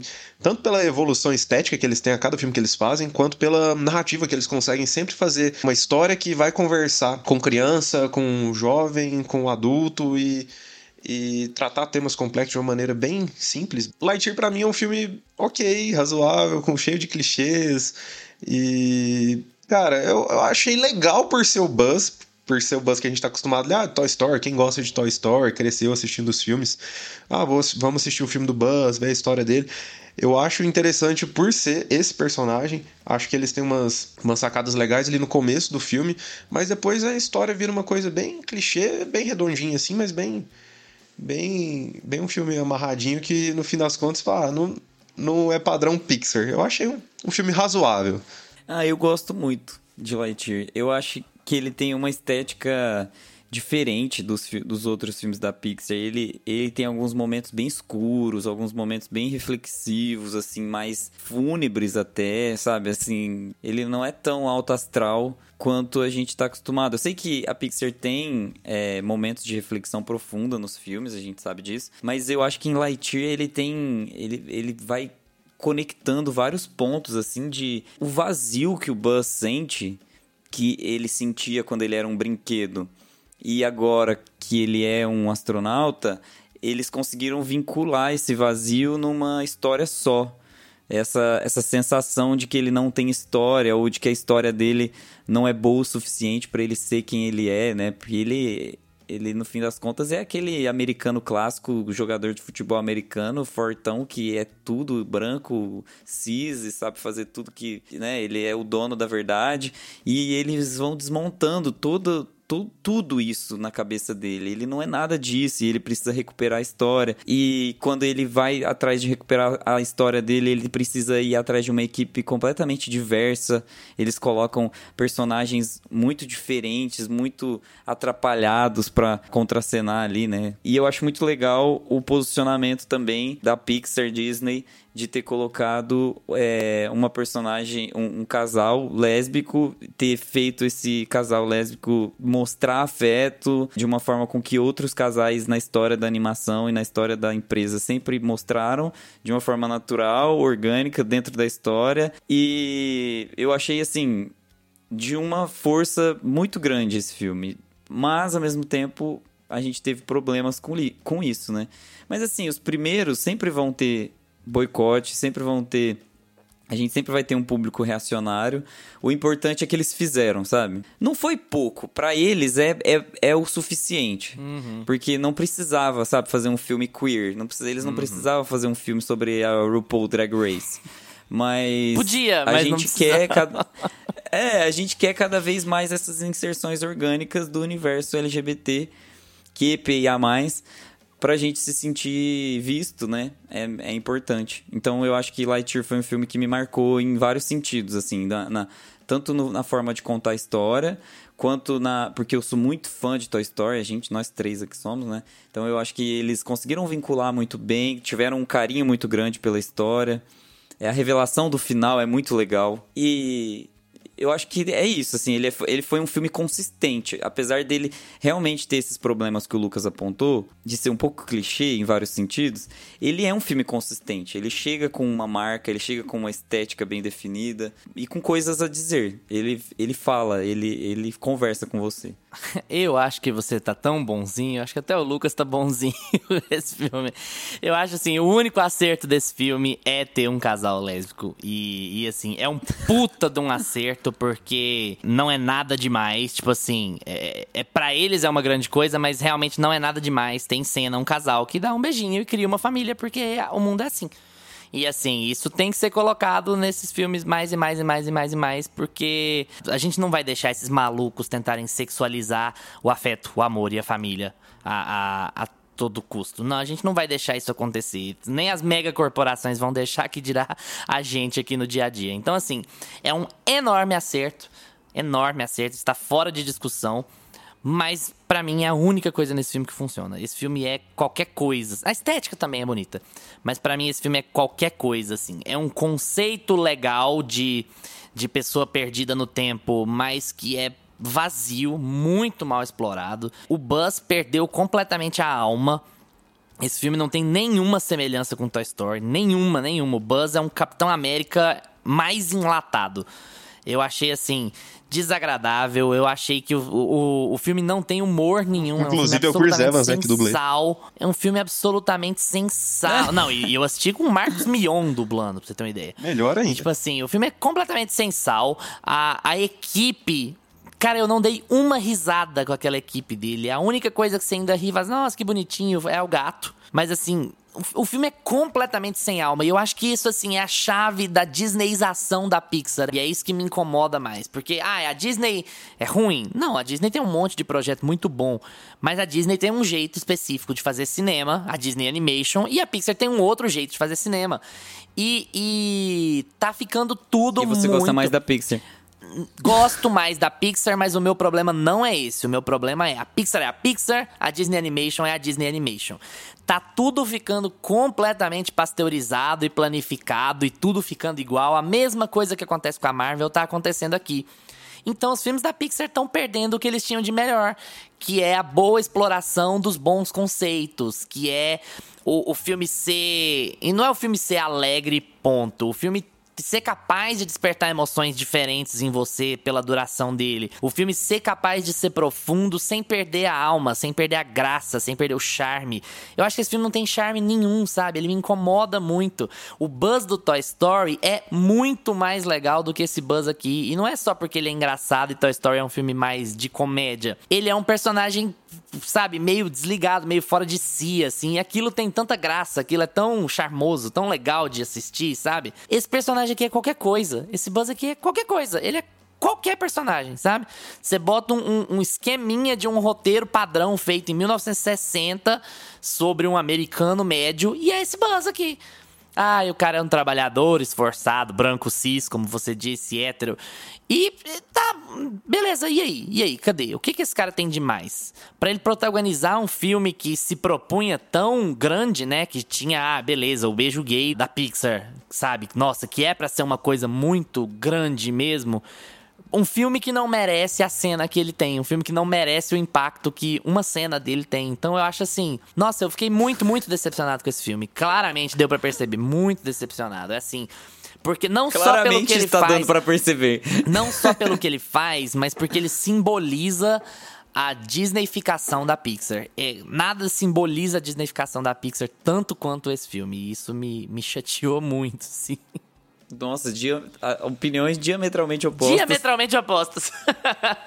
não para dizer que eu não concordo contigo na, na, na, questão daquela família, da amiga dele e tudo, porque claro que é maravilhoso, cara. É muito legal você ver e falar, olha, nossa, um, o cinema tá mudando, sabe? Até essas mega corporações, elas entenderam que, que não dá pra gente viver nesse mundo escroto que a gente vive mais.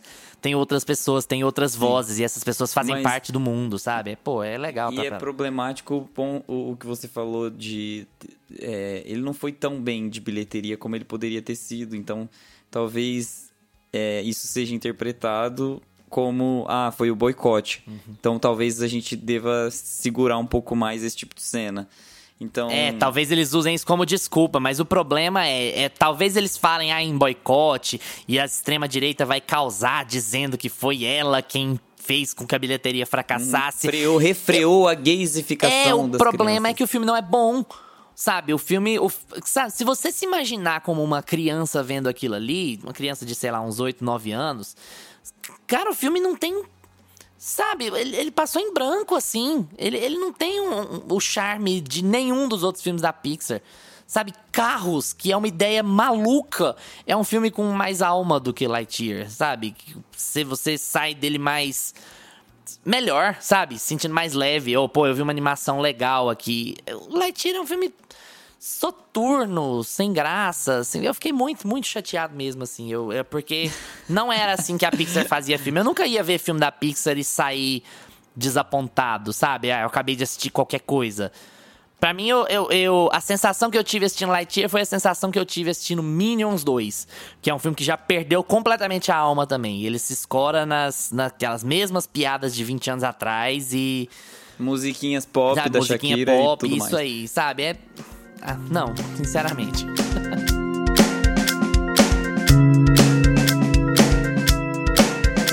Vamos falar aqui de uma estreia de dezembro. A gente não quer estragar nada para vocês, mas eu tava doido para falar sobre esse filme e que bom que vou falar, que é O Menu. O Menu que é um filme do Mark Mylod e curioso o Lucas ter sido o único que não assistiu ainda, porque o Mark Mylod é o diretor de boa parte dos episódios de Succession e aí tá o Gusto e eu para falar aqui livremente. O Menu é estrelado pelo Ralph Fiennes, nosso querido Voldemort, e pela Anya Taylor-Joy, nossa querida bruxa. Então já dá um bom sinal do, do time. Gambita. É, Gambita também já dá um bom eu sinal. Acho que as pessoas que conhecem é. mais pela Gambita. É, mas eu falo porque o Voldemort é a bruxa fazendo o filme. Qual que era a chance ah, do filme sim, ser pra sim. cima, sabe? Uhum. E aí. O... É, não, e a gente tem um elenco foda, né? Tem o Nicholas Hoult, tem a Janet McTeer. Tem. John Leguizman, tá eu gosto é muito de John Leguizman. Que uh -huh. O ator, ator, tá, ator de Hollywood tá fracassado. Sim, esse filme tem um elenco muito. E ele é um filme de elenco, né? É, e é um filme assim: é, o Ralph Fiennes é um, um chefe desses entojados, nariz empinado. Chefe de cozinha. E ele é, é chefe de cozinha e ele atende numa ilha particular. Ah, para poder jantar no restaurante dele, comer, né? Porque começa de dia, Mais uma é uma ilha. fortuna. E aí a Anya Taylor-Joy, ela é a nova namorada do, de um playboyzinho mala lá, e ele tá levando ela para essa experiência exclusiva. Só que ela não foi convidada, na verdade, quem era para ir era a, namo a, namorada anterior desse cara. Então, assim, ela está tá lá de intrusa, né, fora dos planos. E aí eles começam a almoçar, aquela coisa entojadíssima, aqueles pratos super chiques, caríssimos, que tem um conceito e uma explicação conceito. e tal. Uhum, o conceito de milhões. Mas aí a coisa vai, vai vai descendo e descendo e descendo e descendo até o completo caos e a completa loucura. Gusta, o que, que você achou Não, é de menu? Você bom. foi surpreendido? Você já imaginava que era bom? Como é que você. É, eu não fui surpreendido porque eu não sabia de nada, então para mim não existe surpresa quando não há expectativa. é, mas ao mesmo tempo, é, é, eu, eu reforço o que eu falei: ele é um filme de elenco, ele é um filme que se sustenta muito pelas atuações e muito pelo texto. Eu sou suspeito para falar, a gente é muito fã de Succession e eles conseguem trazer você sente a gente tá tudo, você tá sente alma, né? Succession no, no, primeiro segundo de filme, você sente Succession. O que, o que eu gosto, assim, o que, o que eu sou apaixonado é quando o personagem é interessante por si só. Ele tem uma história de background e, e a forma dele agir, os trejeitos, como ele olha para um outro personagem, como ele come, como ele se veste, como ele se porta, como ele se senta, como, sabe? Quando o, o diretor consegue fazer isso, quando ele consegue trazer o texto de background do personagem e fazer ele atuar em prol do uhum. texto, cara, para mim você me conquista, você não precisa de nada, você só precisa de um, de um espaço 10, 10 metros quadrados uhum. e, um, e o povo tudo não, junto. E o tempo que é o Mark Mylod leva para construir esses personagens é maravilhoso sabe? Na entrada, no prato de entrada do. Porque o, o, o filme vai acompanhando um cardápio. Ele é dividido Como em. Se fosse um jantar, ele é dividido assim, é em capítulos, mas assim, é, o capítulo 1 não chama capítulo 1, chama entrada. Sabe? É, é assim que eles vão uhum. seguindo. Então, Sim. assim, na parte da entrada, não tem nada demais acontecendo. A câmera vai acompanhando o salão. Você vai conhecendo os personagens uma mesa por uma. Ah, eles estão tendo uma conversa ali, ah, beleza, passei dessa conversa ali, vou pro outro, eles estão trocando ideia. Um restaurante mesmo. Como se a câmera estivesse acompanhando o que, está acontecendo em cada mesa de um restaurante. E você vai assim, Sim. leve, tranquilo, conhecendo todos aqueles personagens, começando a entender aquele cenário, entender o que, ele significa, na maior paz, assim, sabe? O filme não tá ele não corre hora nenhuma. O filme vai levando tempo. Ó, isso aqui vai ser um almoço agradável, almoço jantar agradável numa ilha, pessoas chiques, elitizadas, milionárias, conversando sobre seus problemas, sabe? Então assim, é, cara, para quem gosta de Succession, não tem jeito. A gente vai vendo o filme e fala assim, gente, Succession tá tá toda aqui. Até porque não só é a mesma direção do Mark Mylod, é a mesma produtora, né? O Adam McKay e o Will Ferrell tão, são produtores do filme também. A produtora deles é, é quem faz o menu. Então, para quem gosta, eu acho que não, é um dos melhores filmes do ano, assim. É, é, eu achei muito bom. E eu fui sem saber nada, assim. Sabia que tinha a ver com comida, né? Você olha o pôster e vê o chefe lá, beleza, comida. E vê um chefe de cozinha. Mas eu não, é, não sabia onde sabia. o filme ia chegar. E assim, nossa, eu fiquei muito, muito bem e, e ele tem uma coisa meio, meio Midsommar, às vezes. vamos, assim? vamos pôr um toque de Midsommar. ele, te, ele traz um pouco dessa coisa, assim, aquele mistério sobre o porquê as pessoas estão ali naquela ilha, uhum. fazendo o que estão fazendo. E, e, sabe, aquela coisa meio. Estamos. Esse pessoal faz parte de alguma coisa, de, de algum clube secreto? Eles estão fazendo coisas secretas aqui dentro? Não quero entregar muito, né? Porque é, tudo, tudo, toda informação é importante para o desenvolvimento dos personagens. E é isso, para mim, a, a Taylor-Joy ela leva Ótima, o filme, assim, né? Tem um momento que ela te, tem um momento que ela pega na, na mão do, do espectador e fala, agora esse filme é meu. Mas o Ralph Fiennes ajuda muito, né? Porque ele é muito bom ator também, cara foda, foda. Eles têm uma dinâmica muito legal. Eles têm uma dinâmica muito boa. Acho que todos os todo o elenco, na verdade, se conversa ali em, determinado momento para poder resolver aquela situação, se é que a gente pode dizer isso.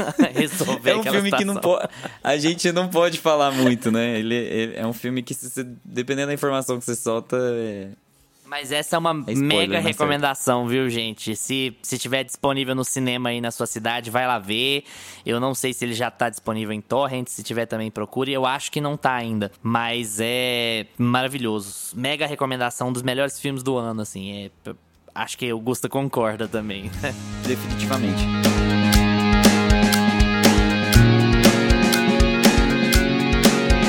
A gente vai fazer um mini pacote A24 aqui, porque tava quase passando batido, né? Não vamos falar sobre Pearl, mas recomendamos que assistam, tá aí nos, nos torrents da vida também. O Lucas vai falar um pouquinho sobre X, do Ty West, também diretor de Pearl. Pearl é uma, é uma prequel de X. E o Gusta vai falar sobre Man, do Alex Garland, que é também diretor de X Machina. Todos esses três filmes são da A24, uma produtora que anda muito hypada aí, mas com razão tem feito uns filmes muito bonitos e alguns muito, muito bons bons no meio do caminho. Lucas, o que, que, você achou de X? X me surpreendeu. Eu gostei bastante do filme. Eu fui sabendo que era um slasher, né? Então já fui com aquela cabeça de, ah, beleza, mais um slasher, vamos ver o que, tem de, de, diferente. Mas eu gosto muito de como ele é montado, de como ele é ambientado. Tentando não dar spoilers aqui, mas eu gosto de como ele ele entrelaça as histórias dos personagens e aonde ele consegue chegar ali no final do filme. O que, que ele consegue passar de diferente assim pro gênero. Ele tem umas sacadas de, de fotografia muito boas, cara. O filme ele não fica só aquele slasher ali de te dando jump scare todo momento, e ele te dá um tempo para você se conectar com os personagens, para você entender não se conectar muito, mas, entender ali o que, que cada personagem ali tá fazendo. Você, eles não são, não são aqueles personagens assim muito caricatos que a gente tem geralmente nesse gênero. E uma personagem específica ela conversa muito com, com outro personagem específico que tem um, um plot ali no, no meio do filme muito bom envolvendo elas. Para mim, esse filme aqui é, é, é, um show de direção e, e, roteiro dentro do gênero de slasher. Como que dá para fazer coisas legais ainda nesse gênero sem, sem ficar... Claro que tem umas coisas clichês aqui, tem todo o lance, as pessoas começam a morrer, tem um assassino e tudo mais, mas ele ainda consegue te surpreender. Ele tem um, um quê mais, mais autoral nele. Eu não assisti ainda, mas tem uma coisa que eu queria falar sobre isso, que é assim, eu acho que esse filme daqui a 10 anos, ele vai ser o que o, o Segredo da Cabana é hoje, que é tipo assim, um potencial para ser um, um potencial de filme cult do horror sabe? Porque a recepção desse filme foi muito boa do X e ela já tá dando certos frutos, sabe? É, já deu uma uma potencializada ainda maior na carreira da, da Jenna Ortega. Apesar de a Mia Goff ser a, a protagonista, a Jenna Ortega, tipo assim, nossa Vandinha tá no Pânico, tá no X, e aí agora catapultou com Vandinha. Então, assim, ela já tava metida em projetos, assim, bem significativos culturalmente falando. O Ty West tá recebendo uma reação muito boa das pessoas, não só ao filme, mas a, a direção dele, né? A ponto que, de que isso viabilizou Pearl, que é uma prequel que saiu menos de um ano depois, sabe? Então, assim, é muito legal o que tá acontecendo na cena independente com relação a X-Pearl, com relação a esse universo, sabe? Os filmes se estabeleceram muito rápido no imaginário de quem assiste horror. Muito por causa da A24, que a A24 banca os filmes, né, no marketing. A A24, ela suporta os filmes, ela faz menos filmes, então ela tem essa capacidade de, de apoiar os filmes que ela faz e, e, e, apoiar na divulgação e de investir neles mesmos, sabe? Não é uma, uma máquina de moer filmes, então isso ajuda muito eles nesse sentido. E eu acho que daqui a 10 anos a gente vai encarar X e Pearl também como, assim, um, um filmes de potencial cult do gênero de horror. Como é o Segredo da Cabana, que é de 2011, como é o Corrente do Mal, que é bom pra caralho, que é, tipo assim, de 2015 ou 2016, se eu não me engano. Esses filmes já tem uma, uma carinha própria, um lugar próprio no cenário do horror, assim. Gusta, você acha que dá para falar a mesma coisa de Man? Apesar de a gente já ter um cenário aqui com Alex Garland, um cara que já tem mais conceito no indie, as pessoas gostam muito de, de Ex Machina, por exemplo exemplo. É um filme que vai valer a. contribui à filmografia do Alex Garland. Fala um pouquinho o que, que você achou.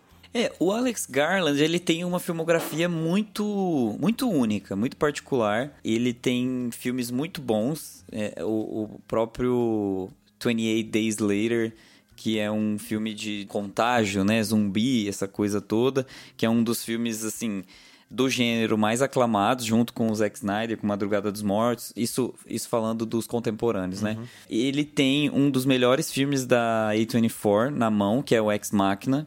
Eu acho que quando a gente for fazer nosso episódio de A24, a gente vai ter que pôr o Ex Machina aqui para comentar, porque é um dos filmes que conseguem falar muito sobre inteligência artificial de uma forma filosoficamente aceitável, pé no chão, que não fica piegas, que não fica comercial, que não fica batido, sabe? É um filme profundo de verdade. E ele vem aqui com Man para poder criticar não sei se ele quis fazer uma autocrítica à própria masculinidade tóxica que ele mesmo tem, mas assim, pare homens coisa de querer meio falar Thiago sobre York. vocês mesmos.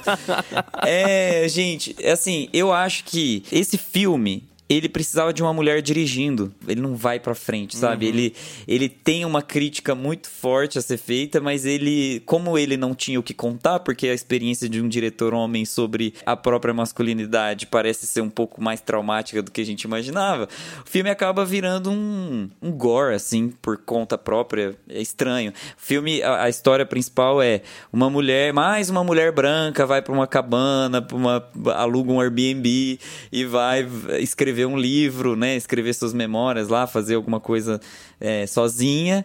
E aí ela é uma mulher que. Gente, é um clássico do terror, né? ela vai fazer as, as voltinhas dela no parque com a roupa de fitness. Aí ela encontra um túnel escuro, aí ela vê uma pessoa lá no fundo, e aí ela começa a se sentir perseguida. E eu acho que o diferencial desse filme é que é, o elenco é praticamente, se a gente for resumir, ele é praticamente a Jessie Buckley e o Rory Kinnear, que são dois excelentes atores. E o, o personagem do Rory Kinnear, ele se repete. Então é como se. Vamos lá, vamos ver se eu conseguir pegar. Quem tá ouvindo e assistiu o Man, concorda ou não. Mas é como se as experiências que as mulheres têm com os homens sempre se repetissem em um looping, assim. Eu sempre vou encontrar o mesmo estereótipo, o mesmo arquétipo masculino tóxico, invasivo, em todas as experiências que eu tiver contato com um homem. Então, o filme é um pouco sobre esse horror que a mulher passa diariamente. Então, se é um filme sobre isso, deixa uma mulher contar a história. deixa deixa, deixa. Vamos ver pelo ponto de vista de uma mulher. E aí o pessoal fala assim: ah, não. Ah, mas o diretor. É melhor que o diretor esteja falando sobre temas relevantes do que que ele não esteja, ou que esteja ignorando o tema. Mas eu acho que não é bem assim. Eu acho que o cinema é um negócio tão. tem tantas funções. Se o Alex Garland quer atacar o tema, se ele quer falar sobre isso, se ele quer explorar a toxicidade da masculinidade, não sei o quê, fica de produtor executivo e contrata uma diretora. Tipo assim, banca o filme, seja com dinheiro. E aprende, né? Seja com dinheiro, ou seja com os, sabe, design de produção, de estar tá em cima, de estar tá dando pitaco. Fica como produtor e traz uma diretora. O projeto continua sendo seu. Ah, beleza, eu tô bancando, eu sou incentivador e tal. Mas assim, dá o olhar que precisa, né? Dá o olhar que o filme precisa pro filme pro filme ter um, um, andamento melhor. É uma coisa, claro que sobre um tema muito mais leve, mas é uma coisa que acontece, por exemplo, com Pega lá Esqueceram de Mim. Quando Esqueceram de Mim foi sair, todo mundo falava, ah, é o filme do John Hughes. O John Hughes não vai dirigir, mas é o filme do John Hughes. O projeto é dele, a ideia é dele, não sei o quê. Então, assim, o filme tinha essa cara de, olha, vamos ter mais um filme do John Hughes. Quem dirigiu é o Chris Columbus. Então, tipo assim, o John Hughes estava atolado de projeto e tava lá. O filme tem a cara dos filmes do John Hughes, aquela coisa bem final de 80, começo de 90, filme super família, agradável e tal. O cara fez a carreira do Chris Columbus, o Chris Columbus deu um toque diferente pro filme, sabe? O filme foi um tremendo sucesso. O John Hughes levou muita parte do dinheiro, boa parte do crédito e descobriu um novo diretor um cara que começou, que se consolidou a partir do Esqueceram de Mim. E depois foi o cara que começou a franquia Harry Potter na direção. Então, assim, olha, olha como a cadeia de eventos ela, ela, ela tem que ser mais colaborativa às vezes para você ter a melhor pessoa no melhor lugar, no melhor momento. Porque o cinema é uma arte de mil pessoas num filme, para dois mil, para dez mil, dependendo do, do tamanho do filme, né? Tô falando aqui de modo geral, não de man, mas assim, várias das críticas que eu li falavam a mesma coisa, que é um homem tentando falar sobre o que ele não sabe. E aí o filme fica perturbador pelos motivos errados. É, eu não sei se o Gusta concorda Exatamente, com essa lógica. esse é o ponto. Exatamente o ponto. Ele fica ele fica estranho, ele fica um filme sobre stalker, sobre uma perseguição atrás de uma mulher de uma forma nojenta, assim. É, é estranho. É, é um pouco estranho.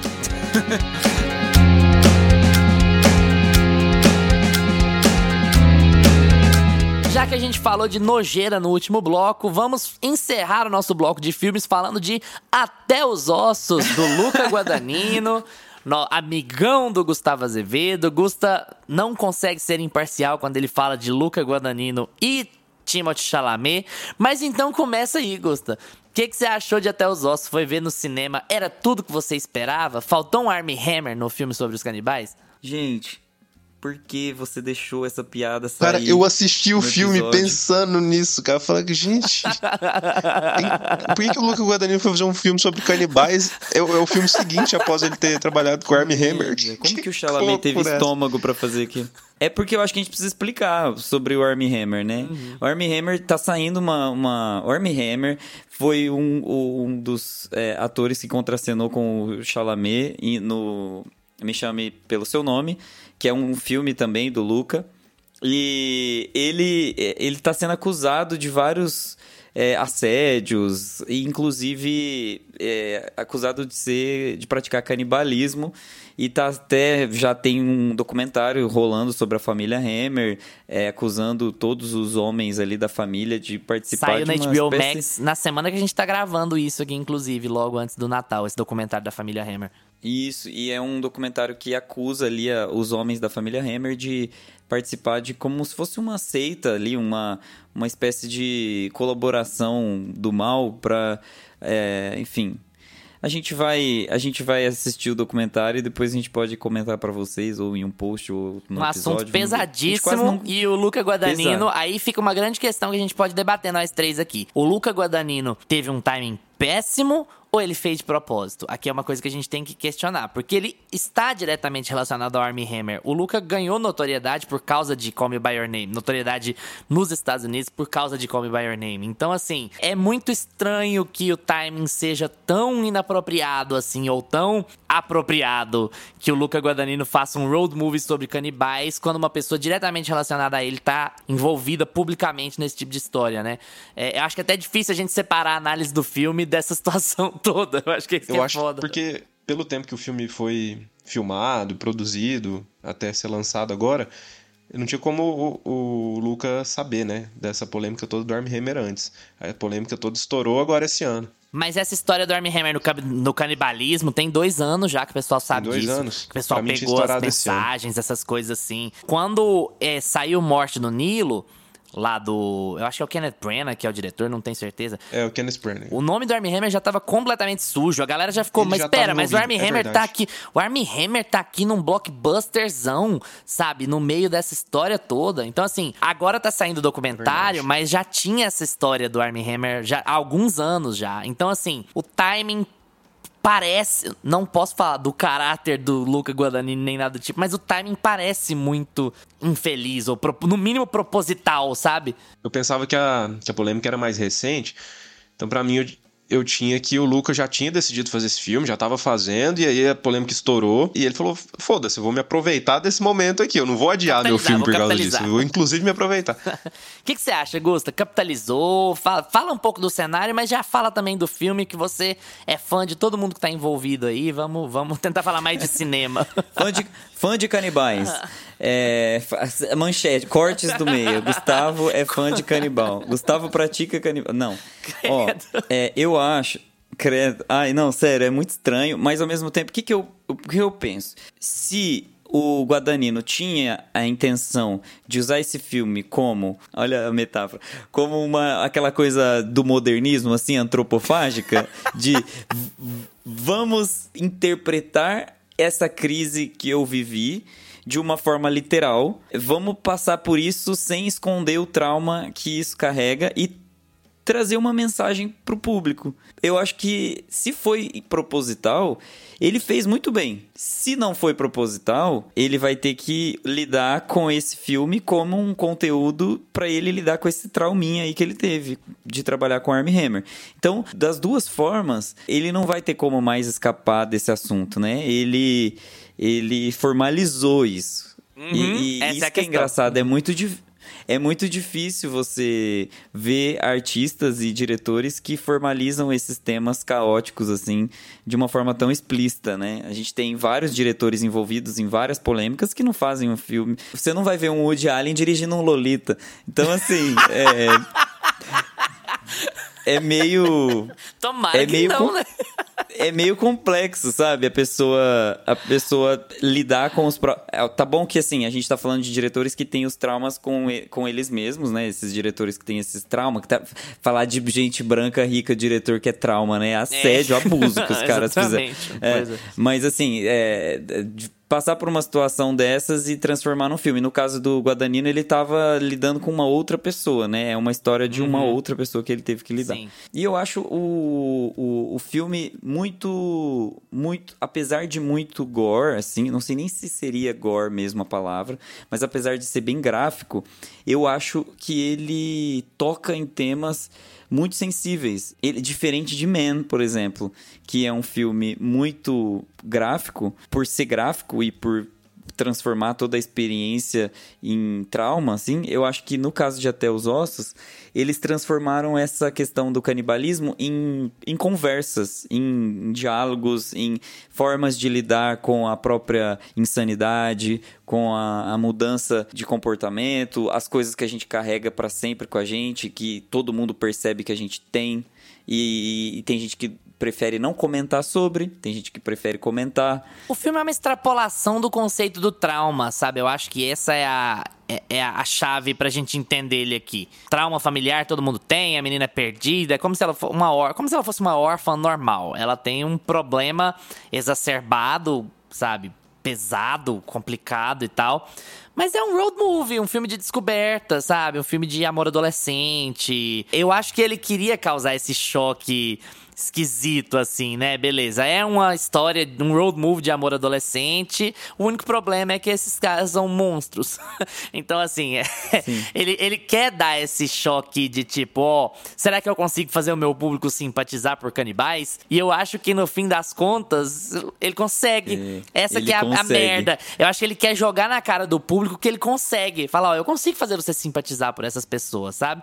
Mesmo sendo muito gráfico no filme, sabe? Por, por vários momentos, especialmente no final, assim. É uma experiência única, assim. Eu acho que não é um filme que vai agradar todo mundo, porque a temática é bem pesada. Teve gente que saiu da sala. Road movies tendem a não agradar todo mundo, né? Porque, assim, são filmes muito contemplativos, via de regra e tal. Então, esse filme tá sambando por esse caminho, assim, de ser ao mesmo tempo duas coisas diametralmente opostas. E o Guadagnino é muito bom, né? Então, ele faz muito bem. Eu acho.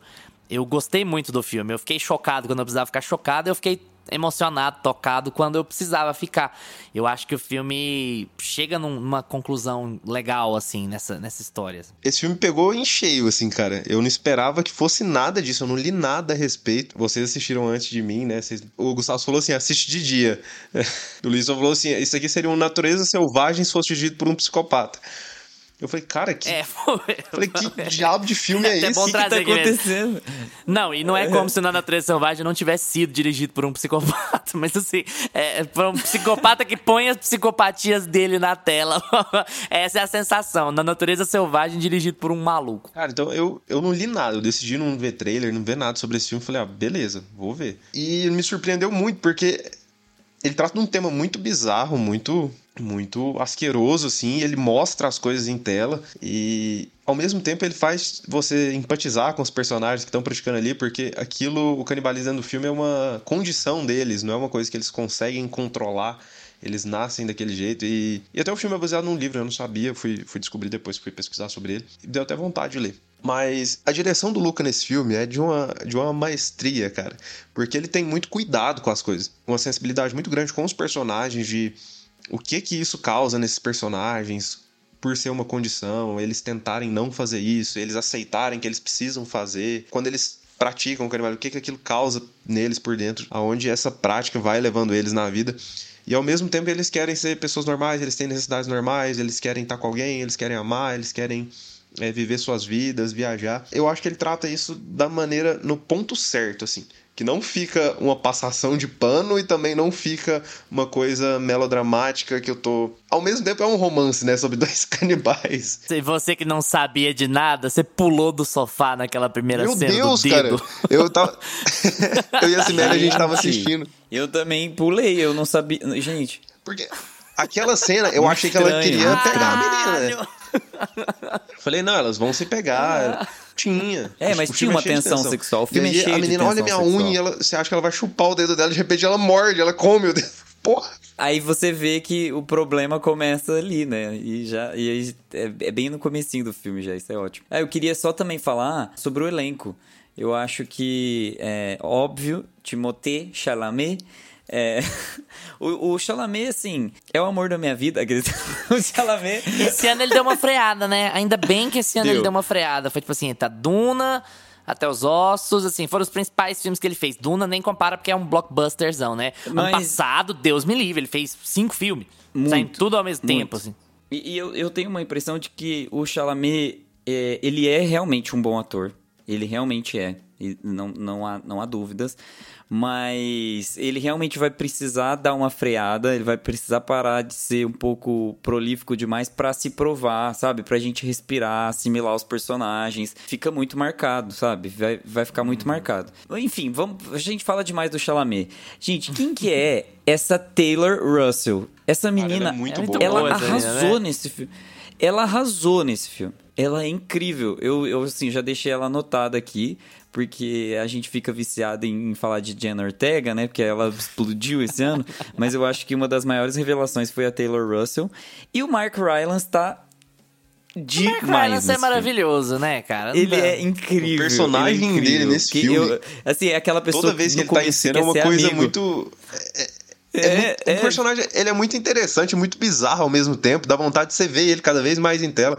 É lintiano.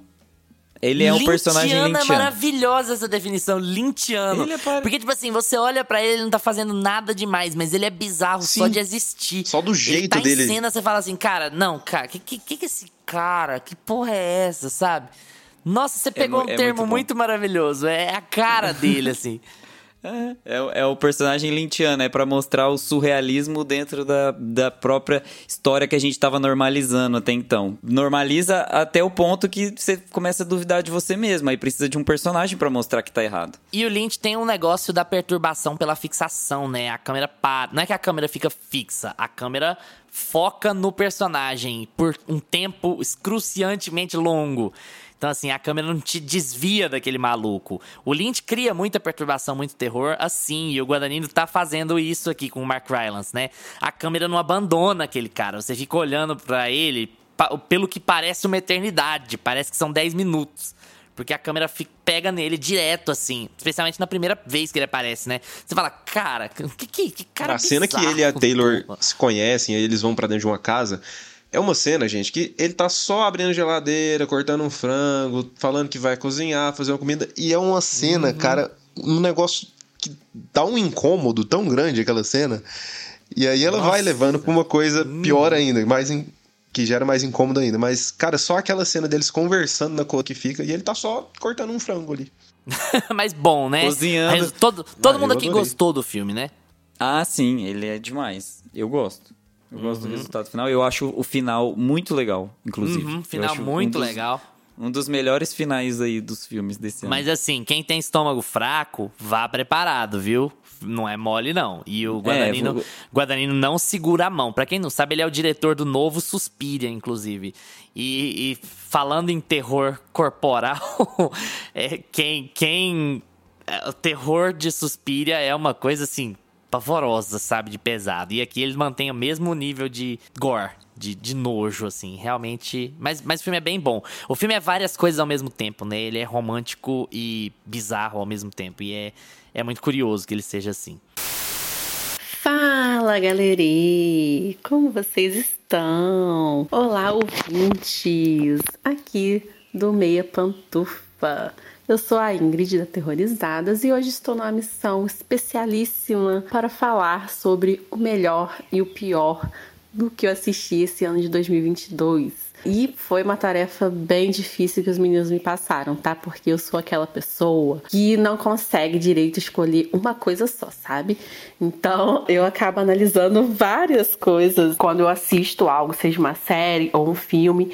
Então eu tento sempre olhar pontos positivos nessas obras, por pior que ela tenha sido. A não ser, a não ser algumas pérolas aí que a gente teve esse ano. Mas eu consegui aí chegar num consenso depois de pensar bastante sobre o assunto, qual foi o melhor né? E qual foi o pior. Eu vou começar pela decepção, né? Vamos pela, pela notícia triste primeiro, né? Que a gente já dá aquela paulada numa vezada só. E aí, quem quiser seguir aqui ouvindo, siga. E eu peço, por favor, siga.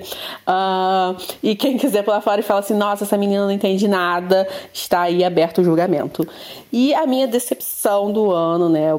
É, não colocaria como pior, porque eu acho que houveram produções muito abaixo, né, bem piores aí, mas por ser é, o filme que foi, o orçamento que com certeza teve, o nome que carrega, não só em relação ao nome da franquia, mas também os atores que estavam ali no filme, direção, né? Então era um filme grande. E aí a gente ter o resultado que teve foi assim uma decepção muito grande. Então eu coloquei como pior do filme que eu assisti em 2022 que foi ele, né? Halloween Ends. Eu, assim como a maioria, né?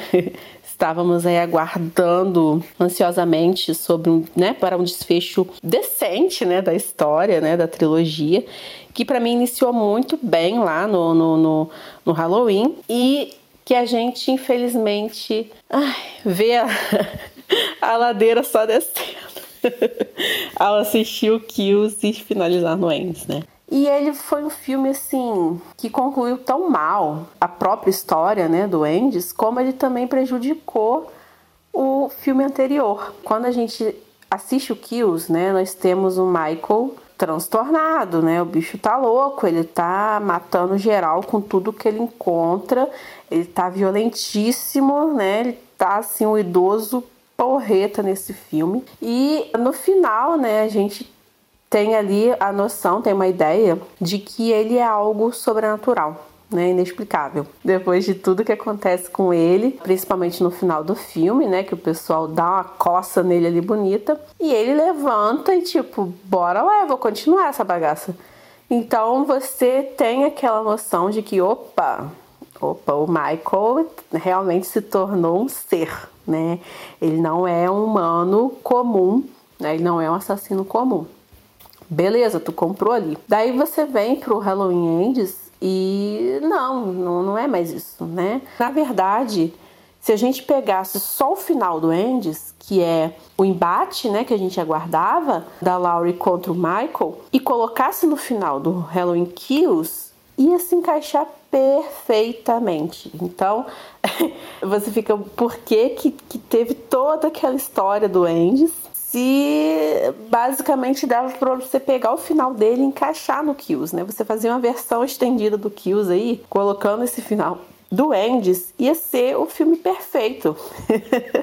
Era o que todos nós queríamos assistir. Assim como eu comentei, né, a gente conversando uh, depois sobre o filme em casa, essa história, né, do Corey ali e tal, não é de tudo ruim, mas ela veio num momento que não tinha nada a ver Talvez se ele fosse ali, talvez um spin-off, ah, fizesse um filme depois sequência que falar sobre, ah, vamos montar uma série falando sobre o legado do, do que que o Michael causou na cidade, porque ao meu ver foi isso, né? Eles tentaram demonstrar que o Michael não era só a presença dele, né? Não era só os assassinatos, mas que a energia que ele trouxe para a cidade, né, acabou gerando aquele outro assassino, né?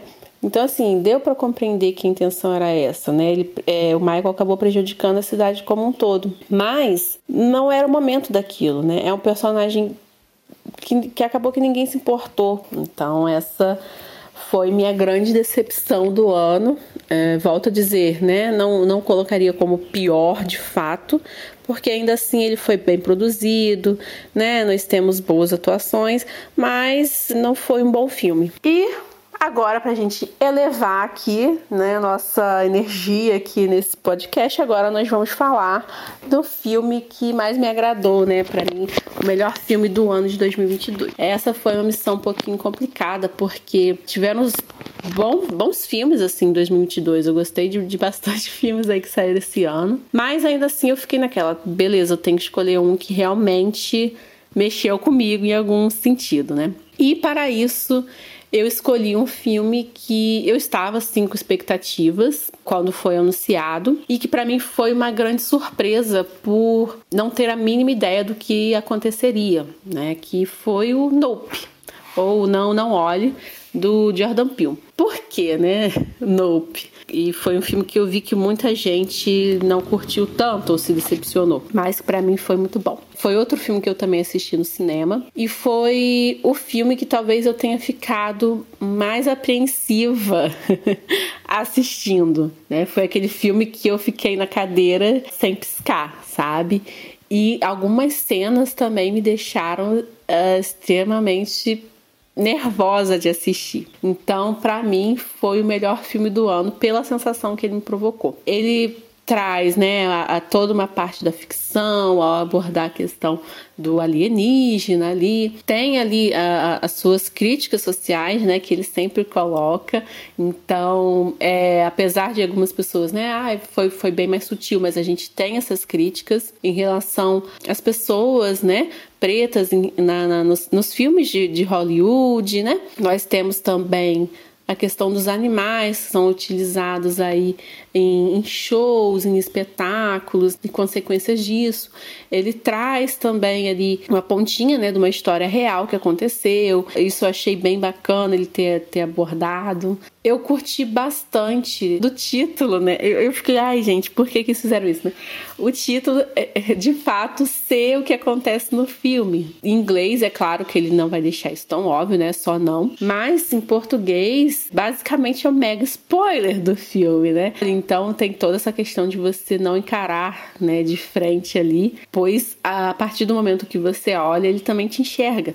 Então achei isso assim um espetáculo, sabe? Eu gostei bastante. Todas as explicações, né, de, do, do trato ali em relação aos animais, eu achei muito bacana. O Daniel Kaluuya, para mim, eu não sei vocês, mas assim, tem, sido um dos atores que eu mais tenho curtido ao longo dos anos. E é engraçado, né? É, o primeiro trabalho que eu assisti com ele foi lá na série da Netflix, né, do Black Mirror. E assim, você tem uma, uma escala, né, do ator que, nossa, é, é muito legal. Eu tenho, eu tenho curtido bastante o trabalho dele. E aí tem toda uma sacada, né, e, e é algo, é uns, é uns pontos, né, que o Jordan Peele também marca bastante, que é são os olhares, né? Então eles transmitem muitas coisas pelo, pelo olhar nesse filme e eu acho que é bem bacana. Tem outros, claro, aí que eu também curti bastante, mas esse foi o que mais mexeu comigo, é o que eu mais achei interessante, diferente, sabe? E que para mim levaria então o prêmio de melhor do ano. Para não gastar demais o tempo de vocês, espectadores que ainda estão com a gente aqui depois de toda essa história, a gente vai fazer um pacotão das séries que valem a pena assistir ou das que não valem a pena assistir. A gente sabe que vocês assistem muito mais série do que filme. A gente tende a assistir mais filme do que série, mas a gente tenta acompanhar o máximo que dá, né? Vamos falar dos. já passar por cima do gênero massificado do mundo, que é o gênero do super-herói. A gente teve esse ano o Moon Knight. Lucas, vale a pena Moon Knight? Mais ou menos? Bom, ruim? Vale gastar o tempo dos episódios? Apesar de ter o Oscar Isaacs aqui, não vale a pena, tá? Não se iludam com ele. Ele não, ele não vai salvar a série. Resumiu assim. Ah, o primeiro episódio até que é bom, ele te dá um, ele te dá um vislumbre ali do que, que poderia ser a série, mas acaba caminhando para uma coisa que poderia ser três episódios e eles ficam te enrolando a série inteira. No final tem uma luta de monstros de CGI gigantes e, e é isso. Então, cara, Moon Knight é um, é, um, é um personagem interessante, né? Porque ele é um personagem que tem dupla personalidade e, e o Oscar Isaac faz isso muito bem. Mas dava para ser muito melhor trabalhado. Nossa, a série é muito fraca, muito mal montada. Eu acho que a Marvel ela tem muito problema com as séries. Eu não eu gosto só de WandaVision, acho, até, até agora. Eu acho que ela tem muito problema com as séries porque eles não sabem estruturar uhum. uma série e eles, eles deixam a série acabar, ficar monótona ali no meio para depois vir com um final super clichê que não, não traz nada de novo pro personagem. Miss Marvel talvez seja a série mais bonita da Marvel nessas séries, assim. Ela tá muito bem desenhadinha, sabe? Visualmente falando. Mas Miss Marvel é uma série adolescente comum e ela vai degringolando e degringolando enquanto ela vai vai evoluindo e ela vai perdendo completamente a mão. Se você for adolescente, talvez você consiga engolir. Para quem não é, acho que não vai descer legal, não. She-Hulk já tá no meio do caminho, para falar a verdade. She-Hulk começa muito mal desenvolve muito mal, muito sem graça, sem, sem rumo, é, tentando fazer uma espécie de Fleabag que simplesmente não, não funciona e acaba muito bem acaba surpreendentemente bem, na verdade. Eu acho que pela, eu até escrevi crítica, tá lá no Instagram, mas eu acho que pela ousadia, She-Hulk talvez seja o melhor conteúdo de TV da Marvel esse ano, mas muito desequilibrada, muito desequilibrada. A primeira parte é muito fraca e a segunda parte recupera o fôlego assim, acaba muito bem, acaba muito engraçada, muito ousada. Eu sempre gosto quando as séries são os conteúdos série, filme tentam é melhor tentar do que ficar na, na caixinha escrota do mesmo jeito o tempo inteiro. E é inclusive o maior pecado da Marvel é esse, né? Então, assim, Vamos tentar. A gente vai errar muito, mas a gente tem todo o dinheiro do mundo, a gente vai acertar no meio do caminho também. Eu acho que She-Hulk, quando acaba, é um acerto, mas se você for só por base nos primeiros episódios, você não vai sentir isso, que os primeiros episódios são bem ruins. Eu acho que é, é, é por aí. Com relação a DC, a gente teve Pacificador, né? Teve uma série de, de séries da DC, mas eu acho que a mais relevante aqui é Pacificador. Pacificador funciona para quem gostou do Esquadrão Suicida do James Gunn em vários aspectos, porque é muito parecido com a produção do James Gunn. E é um humor meio American Pie, mas é melhorado, claro. É uma coisa meio humor adulto bobão, assim. Mas o John Cena é muito carismático, sabe? O personagem é. Ele é engraçado só de existir, assim. O Pacificador é muito engraçado no filme do James Gunn também. É meio bizarro, assim. Eu acho que é uma das séries também que valeu a pena. É o ponto alto da DC na TV esse ano. É, nos filmes a gente já falou de Batman, tem episódio, mas na DC esse ano é o ponto alto. Nenhum de nós aqui assistiu Andor da Star Wars, mas eu acho que o Thiago Natário me mataria se eu pusesse ele aqui no episódio e não falasse bem de Andor. Então, Andor tá sendo ovacionada pela crítica. Eu vou convencer os meninos pra gente assistir, pra ver se a gente faz um episódio sobre ela ano que vem, porque assim, tá todo mundo babando em Andor, estão falando que não tem comparação no Disney Studios entre Andor e nenhuma outra coisa, que Andor é a melhor série que a Disney produziu esse ano disparado. Andor é do universo Star Wars. Gusta, quinta temporada de The Crown. O hype não foi o mesmo. É porque o mundo mudou ou é porque The Crown caiu mesmo? Como que tá o nível? Tá mantido? Tá padronizado? O que, que você achou da quinta? O que, que você tá de expectativa pra sexta e última? Acho que a gente macetou tanta coroa britânica com quatro temporadas de The Crown que agora só se fala de outra coisa, né? só se fala de outra coisa, que The, The, Crown caiu muito na quinta temporada. Mas engraçado que depois do lançamento dessa quinta temporada saiu a, a Harry a, Meghan. o documental, né? O Harry Meghan. E, e tá super hypado, tá super em alta, todo mundo falando, comentando. Eu acho que The Crown ainda tem potencial de gerar conversa ainda mais é, pelo timing, né? A, a, rainha Elizabeth morreu esse ano. É, a gente teve o funeral dela, enfim, todo todo aquele ritual de quem vai aquela poder pompa, ir no, no velório, né? quem vai no velório, quem vai saudar, quem vai levar tal espada, quem vai vestir tal roupa. É, The Crown é a fofoca da, da família real, né? A gente assiste porque a gente é fofoqueiro e a gente quer saber o que, que eles fazem lá naquele castelo, nos, nos vários castelos que eles têm e o que, que eles fazem para lá e para cá, que roupa que eles usam, por que, que eles usam tal roupa. E a quinta temporada de The Crown é, foi muito aquém das outras quatro. Eu acho que por uma questão de temática, eles não conseguiram criar um fio condutor muito consistente dessa vez. A gente teve a mudança de de casting, né? Então mudou, todo mundo mudou, todo mundo envelheceu de novo. E eu fiquei com a sensação de que eles não conseguiram segurar a história de ninguém dessa vez. Nenhum personagem tem uma história forte, uma motivação forte pra gente se empenhar.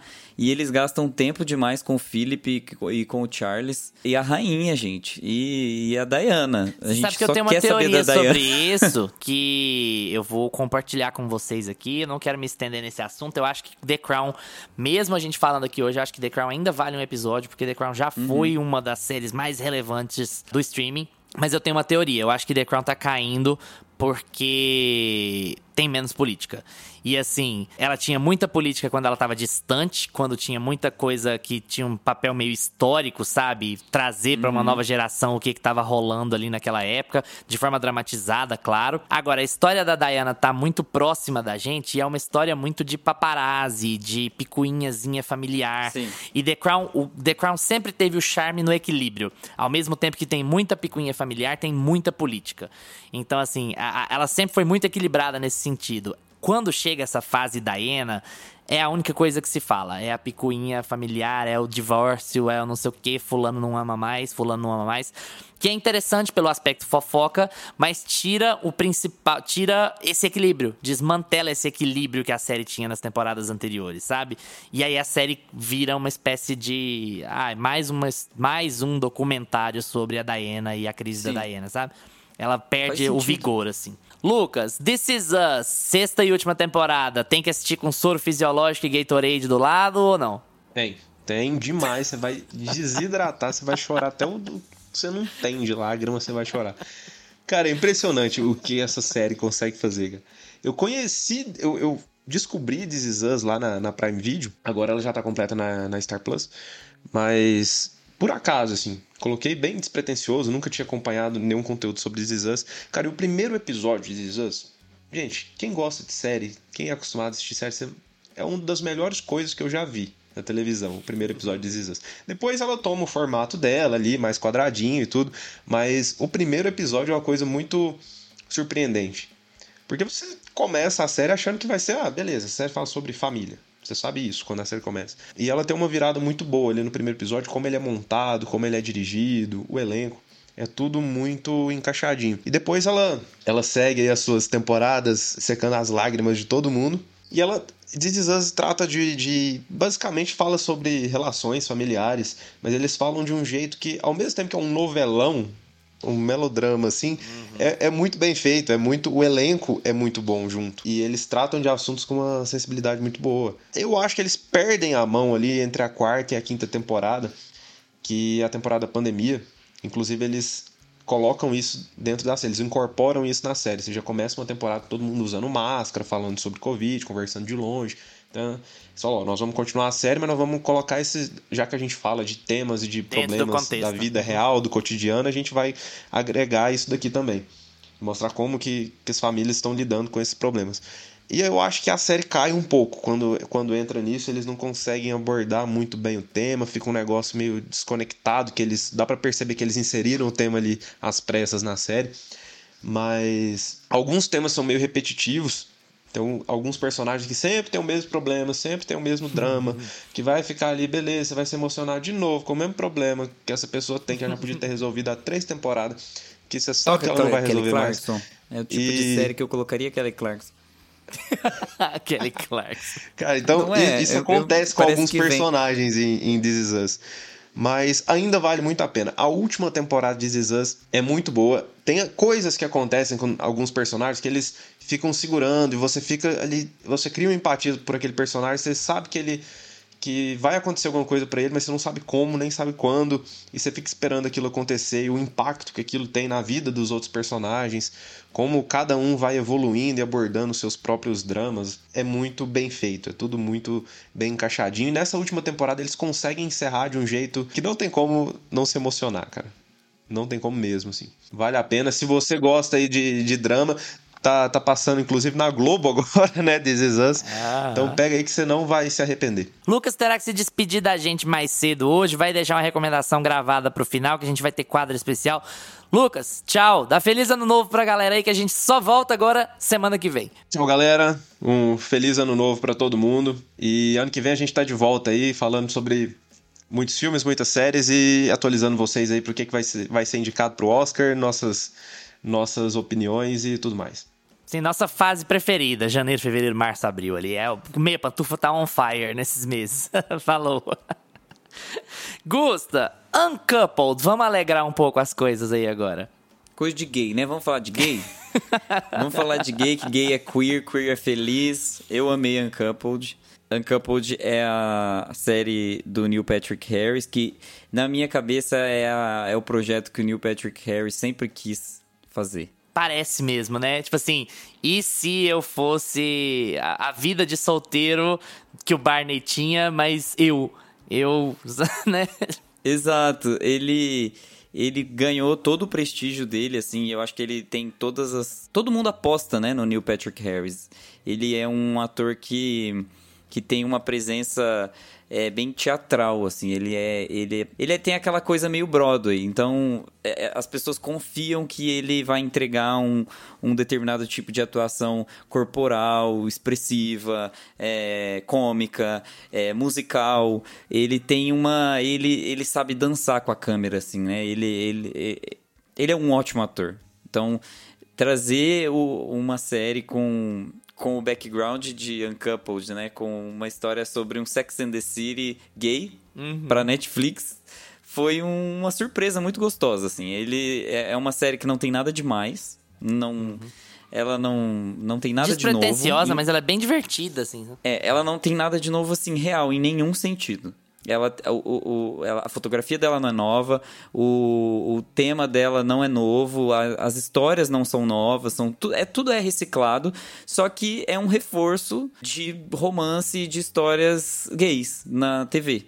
Tá bom que ela é muito cis, branca, né? Assim, é uma, é uma crítica que muito da a comunidade LGBT faz muito sobre os conteúdos que fazem sucesso, né? Essa coisa é, tipo assim, pra você ser LGBTQIA na TV, você tem que ser branco, atraente, tem que ter grana, tem, sabe? É criar um estilo de vida estereotipado, idealizado Sim, em cima dessa história. Né? É. Eu acho que Uncoupled segue essa linha aí de séries gays feitas para pessoas cis se identificarem. É, a HBO Max consegue trabalhar muito melhor a diversidade dentro do catálogo. A gente tem lá I May Destroy, ou a gente tem Generation. É porque eu acho que a Netflix fala, ah, a gente já fez pose, vocês já tem pose, fica quieto. Precisa demais, sabe? E eu gosto muito de Uncoupled, eu recomendo para todo mundo, não só pro público LGBT. É, é uma série gostosinha de acompanhar, assim, pro, pro público em geral. Passei a minha vida inteira acompanhando romance hétero, agora vocês não podem parar oito episódios para assistir uma de romance gay. Ah, vai pro inferno. Isso ainda mais gay para mais hétero. E Pementome, Gusta, você gostou? Nossa, de uma, de uma energia hétero caótica, de um. Nossa, muito. A gente saiu do 8 pro 80, de fato.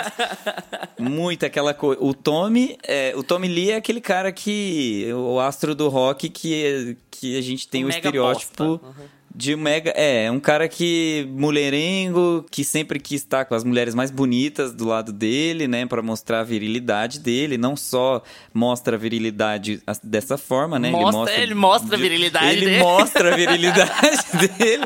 Então, assim, inclusive na série aparece a virilidade. Então estejam preparados para. para para que essa virilidade fale com você, né? De, algum, de alguma forma ou de outra. É... E do outro lado a gente tem a Pamela Anderson, interpretada pela excelente Lily James, que é, eu acho que aí sim a gente vai para uma, uma parte da série que é extremamente profunda, que é extremamente questionadora. É uma série que é, realmente precisava existir, sabe? Para a gente conseguir entender o lado da Pamela Anderson, para a gente entender que essa imagem que a gente constrói de sex symbol é errada. A gente precisa parar de ter essas imagens na cabeça mesmo, assim, precisam ser feitos conteúdos que expliquem o porquê esses sex symbols são criados. E eu indico para quem gostou de Pam and Tommy, é, tem um filme no, no MUBI que chama Pleasure, que acompanha a história de uma garota que quer entrar para a indústria pornográfica e ela precisa passar ali pelos traumas que essa indústria provoca nas mulheres e como a masculinidade afeta essa indústria. É bem legal. E, e, tem muito a ver com a, com a história da Pamela Anderson, que no caso não queria, né, entrar uhum. para essa indústria. Ela foi forçada a ser representada como uma atriz pornô, uma, uhum. sendo que ela teve uma sex tape vazada. Bom, já estouramos em muito tempo de vocês. Só fazer um apontamentozinho assim, iluminadas na Apple TV Plus vale a pena, gente, porque tudo que envolve nossa querida Peggy Olsen de Mad Men, também conhecida como Elizabeth Moss, a única cientologista gostável desse planeta, tem o Wagner Moura também. É uma série de sci-fi muito legal, vale a pena. Não vamos falar sobre Dahmer aqui, mas eu tenho certeza que todos vocês aí assistiram Dahmer. Tá aí também. É uma outra coisa que passou aqui por esse ano. Uma outra curiosidade é o Gabinete de Curiosidades de Guilherme Del Toro. Uma série que ele é produtor, mas que ele põe vários diretores, várias histórias diferentes acontecendo lá. É instável, claro, como todo tipo de antologia, assim. Tem episódios muito melhores do que os outros, mas é. Tem toda a carinha da produção do Del Toro, assim então quem gosta dele vai gostar de, de qualquer forma. Sobre alguns filmes que saíram esse ano já, gente, que a gente não cobriu aqui, nós vamos entrar em temporada de Oscar. Eu não sei se todo mundo sabe, mas o Meia Pantufa nasceu como um projeto de Oscar. Nossos primeiros episódios são sobre os indicados a melhor filme do ano de 2021. Então, a gente sempre faz uma cobertura muito expansiva, então tem filmes que saíram em 2022 que a gente não cobriu aqui, porque a gente vai cobrir porque a gente acredita que eles estarão indicados lá. Um exemplo é o Pinóquio do Del Toro, que certamente vai estar lá no meio, mas tem também os filmes que já saíram nos Estados Unidos e não saíram aqui, tem outras discussões, tem alguns filmes que a gente já cobriu, como Tudo em Todo Lugar ao mesmo tempo, já tem episódio aqui. Então, assim, se a gente não falou sobre esses filmes cotados, é porque provavelmente a gente ainda vai falar no ano que vem, quando a gente entrar na nossa maratona de Oscar. Agora a gente vai para o nosso quadro, em que a gente compartilha os nossos gostos estranhos com você que nos ouve Olha só, depois de 5 mil anos, tá na hora de novo do Pra Assistir de Pantufas.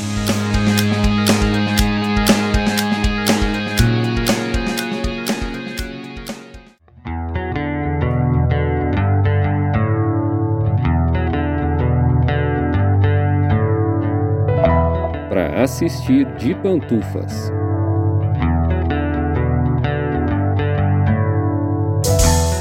Assistir de pantufas da nossa retrospectiva é sempre diferente. A gente vai pensar, pensar, pensar, pensar e fazer a indicação máxima de todas as indicações do ano.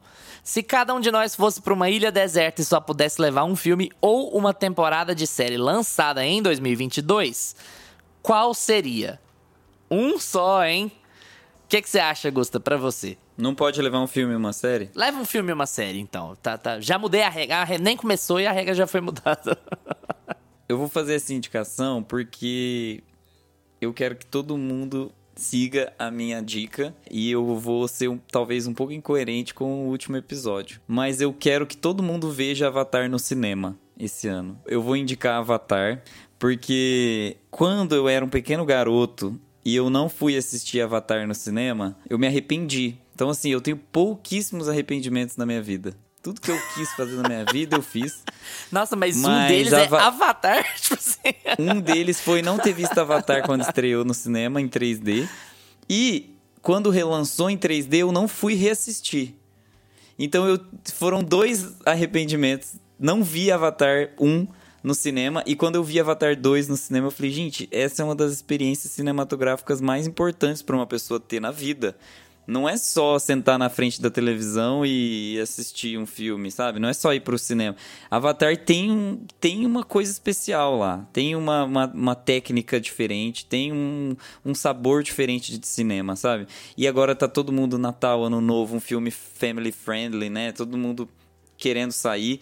Então eu recomendo Avatar, vai ser minha indicação master esse ano para todo mundo. Aí a pessoa vai ouvir o episódio de Avatar e fala assim: cara contraditório do inferno.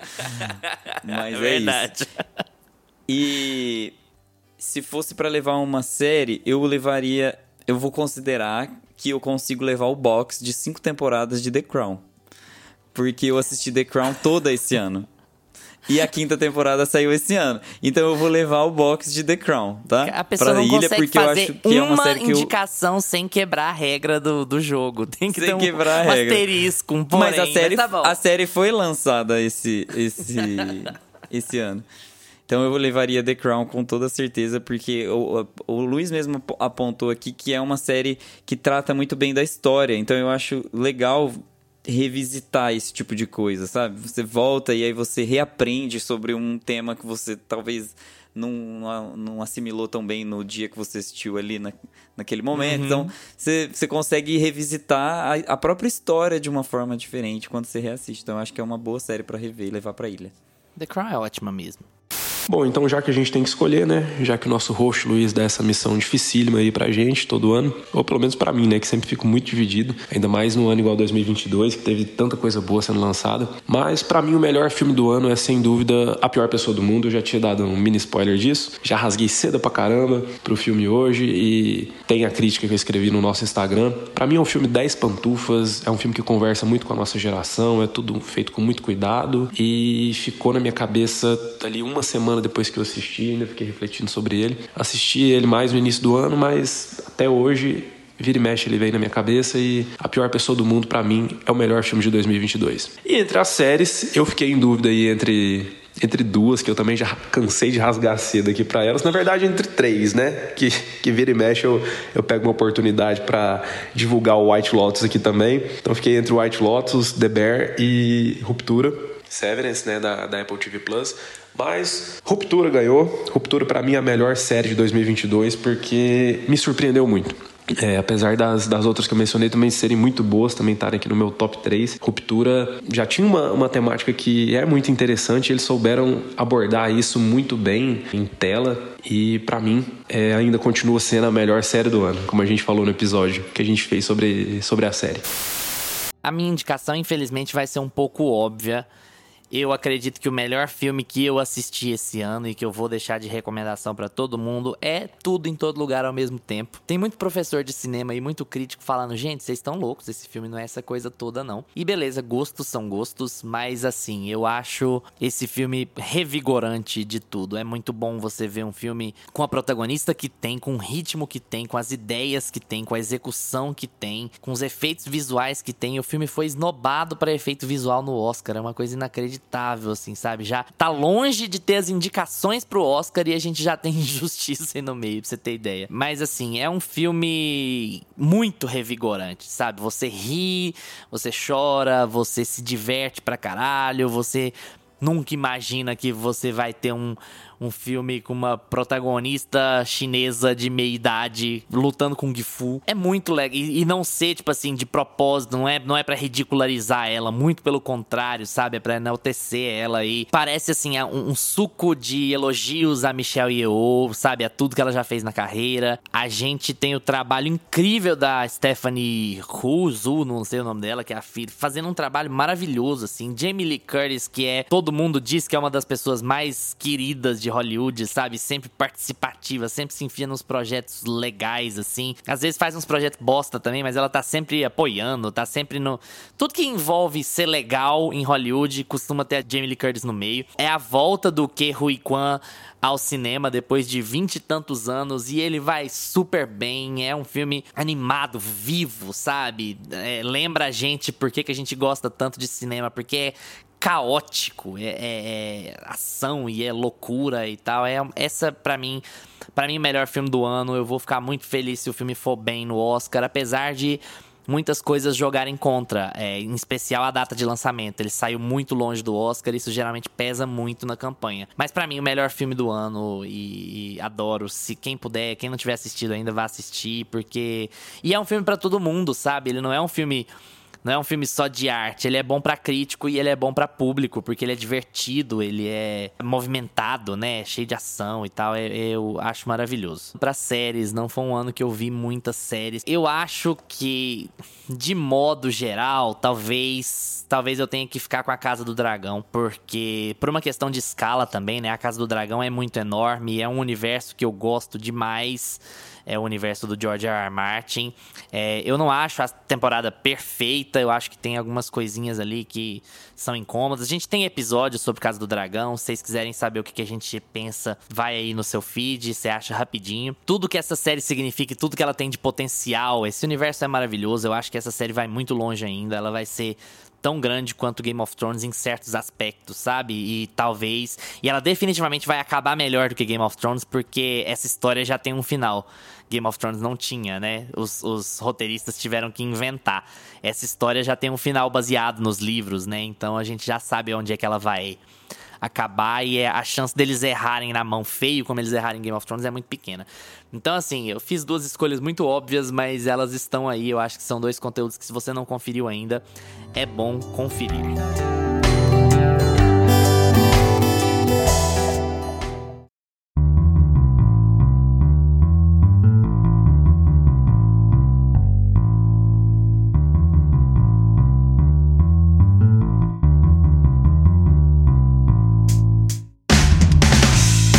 Pessoal, muito obrigado por estarem com a gente aqui esse tempão todo. Queria agradecer aos nossos convidados do ano que mandaram áudios pra gente falando das posições dele, das opiniões deles esse ano.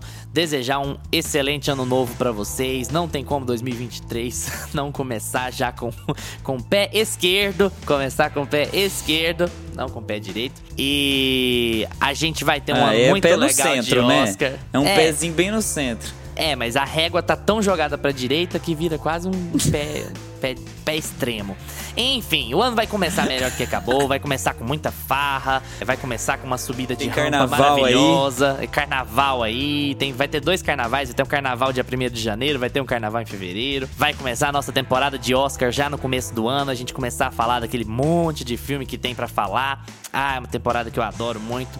Ótimo ano novo para vocês. Muito obrigado por terem estado com a gente nessa quantidade imensa de episódios que a gente fez esse ano.